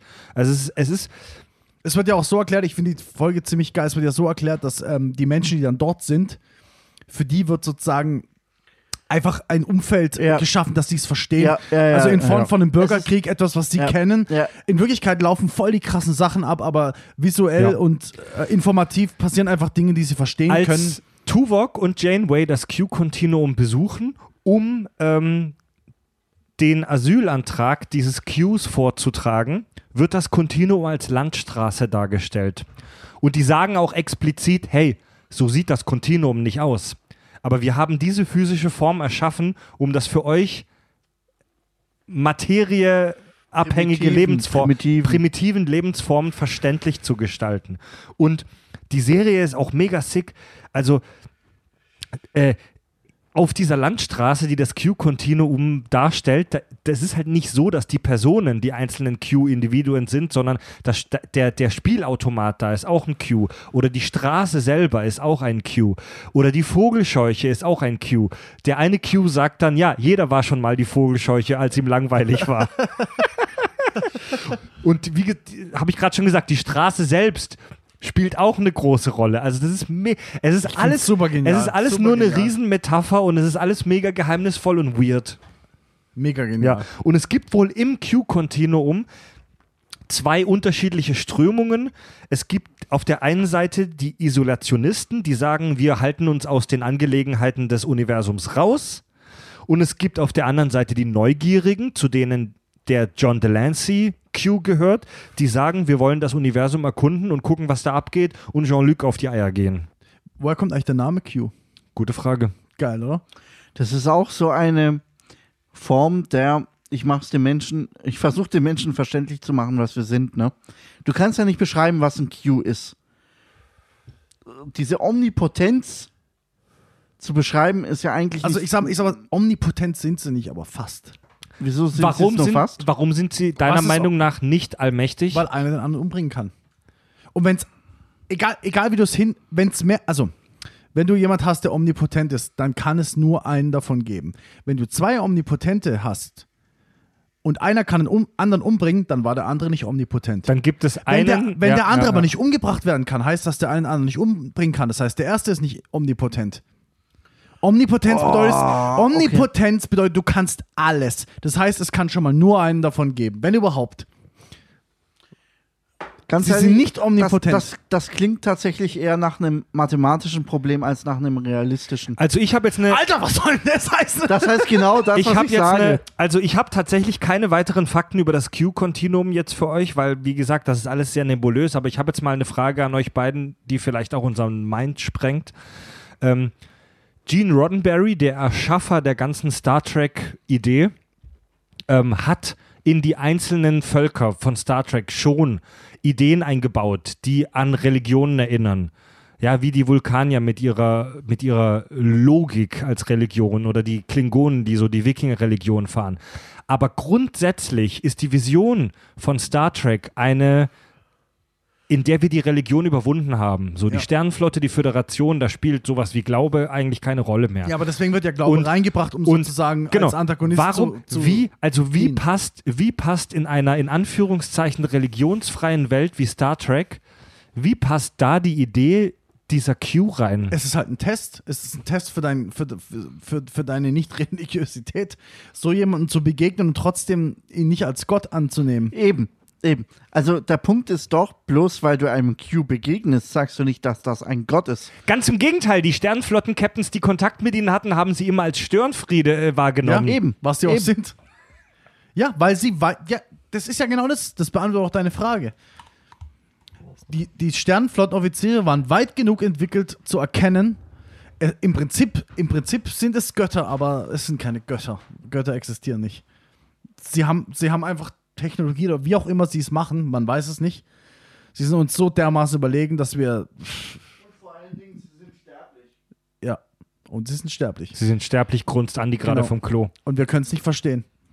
Und wie gesagt, und deswegen, aber Ja. sie sind nicht omnip Omnipotenz schließt sich selbst aus. Es, gibt, es gibt einen richtig geilen Satz von äh, Stephen Hawking. Äh, da sagt er, kann, kann Gott einen Stein erschaffen, der so schwer ist, dass er ihn selber nicht hochheben kann. Uh. Und das, das ist genau, das, das bringt es einfach auf den Punkt. Omnipotenz schließt sich selbst aus. Mhm. Ja, ja, ja, Ganz einfach. ja. Sehr merkwürdig. Ne? Ist ein Paradox Paradoxon. Absolut. Und ja, es ist halt einfach Bullshit. Omnipotenz, also wirklich alles zu können, ist mit unserem Universum, das wir kennen, nicht vereinbar. Und auch mit Ja. unserer Logik nicht. Ja, ja, ja, ja, ja. ja. Aber man sieht auch nie in der Star Trek-Welt, dass die Q wirklich mal als Gott angebetet werden. Was mich eigentlich wundert. Was mich tatsächlich wundert, ne? Ich hätte auf jeden also wäre ich ein Schreiberling, hätte ich eine Folge geschrieben, in der irgendeine Spezies ihn als Gottheit ähm, Ja. sieht und das irgendein Drama her Die, herbeiruft. Q, die Q werden halt als sehr rastlos Ja, dargestellt. die Qs haben es doch nicht nötig, sich anbeten zu lassen. Ja, genau. Die haben die Q, so wie wir sie aus Star Ja, Trek der Q kennen. schon. Also so wie wir sie aus Star Trek kennen, ähm, ist es, sind die Q so, dass sie gar nicht die Geduld haben, auf einem Planet mal länger als ein paar Tage Das ist doch abzusiffen. Bullshit. Sie wissen doch, dass sie äh, omnipotent sind ja, aus aber ihrer sche- Perspektive also der heraus. Q scheint ja auch eitel zu sein. Aber ja, aus aber es ist denen irgendeinem scheißegal. Er will nicht angebetet werden, er will nerven, er will aus, ärgern, er aus will. irgendeinem Grund kommt der Q, John Delancey, immer wieder zu Jean-Luc nachts ins Quartier, um ihn davon zu überzeugen, dass die Menschheit eigentlich scheiße ist. Gut, du weißt nicht, was er in der restlichen Zeit alles macht und was er für Spezies und Ey, Individuen in laut der restlichen laut Zeit nervt. Qs Aussage wissen wir, was er in seiner Freizeit so macht. Zum Beispiel verbringt er Jahrhunderte auf irgendwelchen abgelegenen Planeten als Mikrobe oder als Stein, einfach nur um die Existenz zu verstehen. Ja. Aber auch das macht ihm ja auf Dauer keinen Spaß. Kann ich verstehen. Ja, das finde ich jetzt so geil. Der Unterschied zwischen manchmal bin ich bei Jean-Luc und gehe ihm auf den Sack im Nest und manchmal bin ich halt ein Stein. Äh, Der Unterschied ist nicht so groß, weil ich so scheiß weit entwickelt Ja, bin. ja, ja. Ja, er macht ja keinen Unterschied zwischen einem Einzeller und einem Humanoiden, wie, wie, wie, wie wir ja gerade vorhin festgestellt haben. Er hatte als Paarungspartner einen Einzeller, die romulanische Kaiserin, einen klingonischen Tag, also ein Wildschwein und Janeway. Was, was ich tatsächlich interessant finde, ist, dass so ein Q-Kontinuum ähm, sich nicht berufen fühlt, äh, Weltraumpolizei zu spielen. Ja, Ja. irgendwie Ja, ja. ein Borg-Kollektiv einzudämmen oder das äh, Dominion äh, in die Schranken zu Machen, weisen. machen wir das, wenn es Affenkriege gibt? Nein, machen wir nicht, weil es einfach so dermaßen scheißegal ey, ist für uns. Das ist Ja, halt verstehe, deren, das ja. ist deren oberste Direktive, dass sie sagen, wir mischen uns in die Ge- Angelegenheiten des Universums nicht ein. Außer bei Jean-Luc nachts im Quartier rumzusiffen und ihm zu erklären, wieso seine Spezies scheiße ist. Okay. ja, und vor allem, was Ja. ist, wenn du so weit oben bist, was ist Ja, deine, du, bist, du stehst über diesen was Ding. ist deine ethische Rechtfertigung, einer pa Partei den, Ja, den Vorteil und- zu und verschaffen? du stehst genau- über diesen Dingen wie äh, räumlichen Und genau wie ich euch vorhin erzählt habe, wie ich als Teenager Civilization 2 auf dem 386er gespielt habe, spielen die ihre eigenen Spielchen. Da, Jean- also Q könnt, könnte ja sofort Schnipp machen und die Enterprise zerstören, aber nein, er möchte Jean-Luc Picard davon überzeugen, mit fairen Mitteln, dass die Menschheit ein Haufen Barbaren ist. Er will, dass er es versteht. Er will, dass, er will, dass Jean-Luc Ja. es mit seinen eigenen Worten bestätigt. Aber er schafft es halt nicht. Das ist sein. Wa- weil er nicht omnipotent ist. Ja. Ja. Ja. St- Stell dir vor, du bist, stell dir vor, du bist ähm, Tierforscher und rennst im Dschungel rum. Und du guckst dabei zu, wie eine Spinne eine Maus frisst. Hilfst du der Maus? Oder der Spinne. Ja. Oder filmst du es halt? Aber was ist, wenn du eine, eine, eine aussterbende Tierrasse verfolgst und du siehst, ähm, wie diese Rasse dahin sieht, weil irgendeine andere Rasse durch irgendeinen evolutionären oder sonstigen Vorteil die Oberhand gewinnt? Tja, stell dir vor, du würdest es Heutzutage, ändern. ja, heutzutage ist es so, dass wir hergehen, wir Menschen, und diese aussterbende Rasse vor der Ausrottung bewahren. Ja, aber wir bewahren, wir bewahren aussterbende Rassen, die aussterben wegen uns. Nicht, nicht Na. zwangsläufig. Ja, nicht doch, zwangsläufig. doch, doch. Alter. Also ich sag's mal so, Pandas haben verdient zu sterben. Und trotzdem werden. Und es wird, und es wird Zeit, dass sie sterben, Na, weil aber sie trotzdem- zu blöd zum Bumsen sind. ja, aber Menschen geben sich größte Mühe, ja stimmt. die, pa die Panda-Spezies zu bewahren. ja, weil die meisten Tierspezies, die vom Aussterben bedroht sind, höchstwahrscheinlich wegen uns Aber ja, vom es stimmt, Aussterben auch, wir, bedroht es sind. stimmt auch, wir würden auch versuchen, ähm, äh, Tierarten zu retten, die nicht wegen uns vom Aussterben bedroht, aber wir würden deswegen nicht ihre Prädatoren daran hindern, sie zu fressen. Wir würden sie eher im Labor in irgendeinem, in einem Tier, in irgendeinem Ja, Tierheim. Das, Warte mal. ist, das Ey, ist das ist eine- zweitrangig. ey, nein, ist es nicht. Nein, nein, der, der Unterschied ist, dass du sie in ihrem, in ihrem, ähm, also in ihrem echten Lebensraum nicht beeinträchtigst. Das ist der Unterschied. Richtig. Du gehst nicht in, also wir wollen, da, wir wollen das natürliche Gleichgewicht behalten. Genau. Der Grund, wieso wir bedrohte Tierarten heute versuchen zu retten, ist ja, dass wir versuchen, das ökologische Gleichgewicht auf dem Planeten zu bewahren. Weil wir uns halt auch nicht wirklich als Teil der Evolution betrachten, weil wir ja auch super Cues sind. auf dem Planeten Erde. Ja. Aber eigentlich, eigentlich von nochmal weiter außerhalb betrachtet, also angenommen, wir sind jetzt eine Alien-Spezies, die uns beobachtet, die uns dermaßen überlegen ist, dann ist es eigentlich nur natürlich, dass wir den gesamten Planeten ausrotten und Ja, irgendwann alle nicht keine aber Luft das- mehr zum Atmen hatten. Ja. Aber das sehen wir natürlich Also nicht so, weil wir nicht gesehen, verrecken wollen. So gesehen ist die Erhaltung der Panda-Rasse ein symbolischer Akt. Warte, ja, genau. Wir ey, wollen, ja, natürlich. Der Erhalt der Panda-Rasse oder andere bedrohten Tierarten ist eine Analogie zu den Q, die hinkt, denn wir sitzen ja im selben Lebensraum mit denen. Ja, eine, genau, ja. eine passende Analogie wäre, wenn wir vom All aus auf einen Planeten runtergucken und dort bestimmte Vorgänge sehen, die mit uns gar nichts zu tun haben. ja, okay, noch besser, ja. Also das wäre eine passendere Analogie. Aber, aber wie gesagt, aber schon allein das Kleine, du hast einen Affenkrieg oder irgendwelche zwei Ameisenstämme, die sich gegenseitig auffressen. Machst du da was? Ja, verstanden. Ja, nicht. also wenn, genau, wenn, wenn ein Forscher zwei Ameisenrassen beobachtet am Waldrand, die sich gegenseitig bekämpfen, würde er sie beobachten, aber er würde jetzt nicht hingehen und der einen Ameisenrasse helfen. Exakt. Ne? Wow. Penis. Gut, Leute. ähm, so viele und diverse Aspekte der heutigen Folge verdienen eigentlich noch eine tiefergehende Diskussion. Es war mir eine Freude, mit euch heute wieder über den Track-Kanon zu diskutieren. Ähm, ich habe Bock, mehr über die Romulaner zu sehen. Ähm, von Q war ich nie ein großer Fan, weil, Was? Die, weil die für mich so ein bisschen rausstechen. Ähm, Ich liebe Q. macht, macht Spaß, denen hin und wieder zuzugucken, aber ich will lieber was über die Romulaner erfahren und, und wie PK mit dem eventuellen Flüchtlingsstrom von Romulus umgeht. Und wir verabschieden uns heute von unserer Sternenbasis aus. Fab, Andy und Fred sagen für heute Ciao. Tschüss.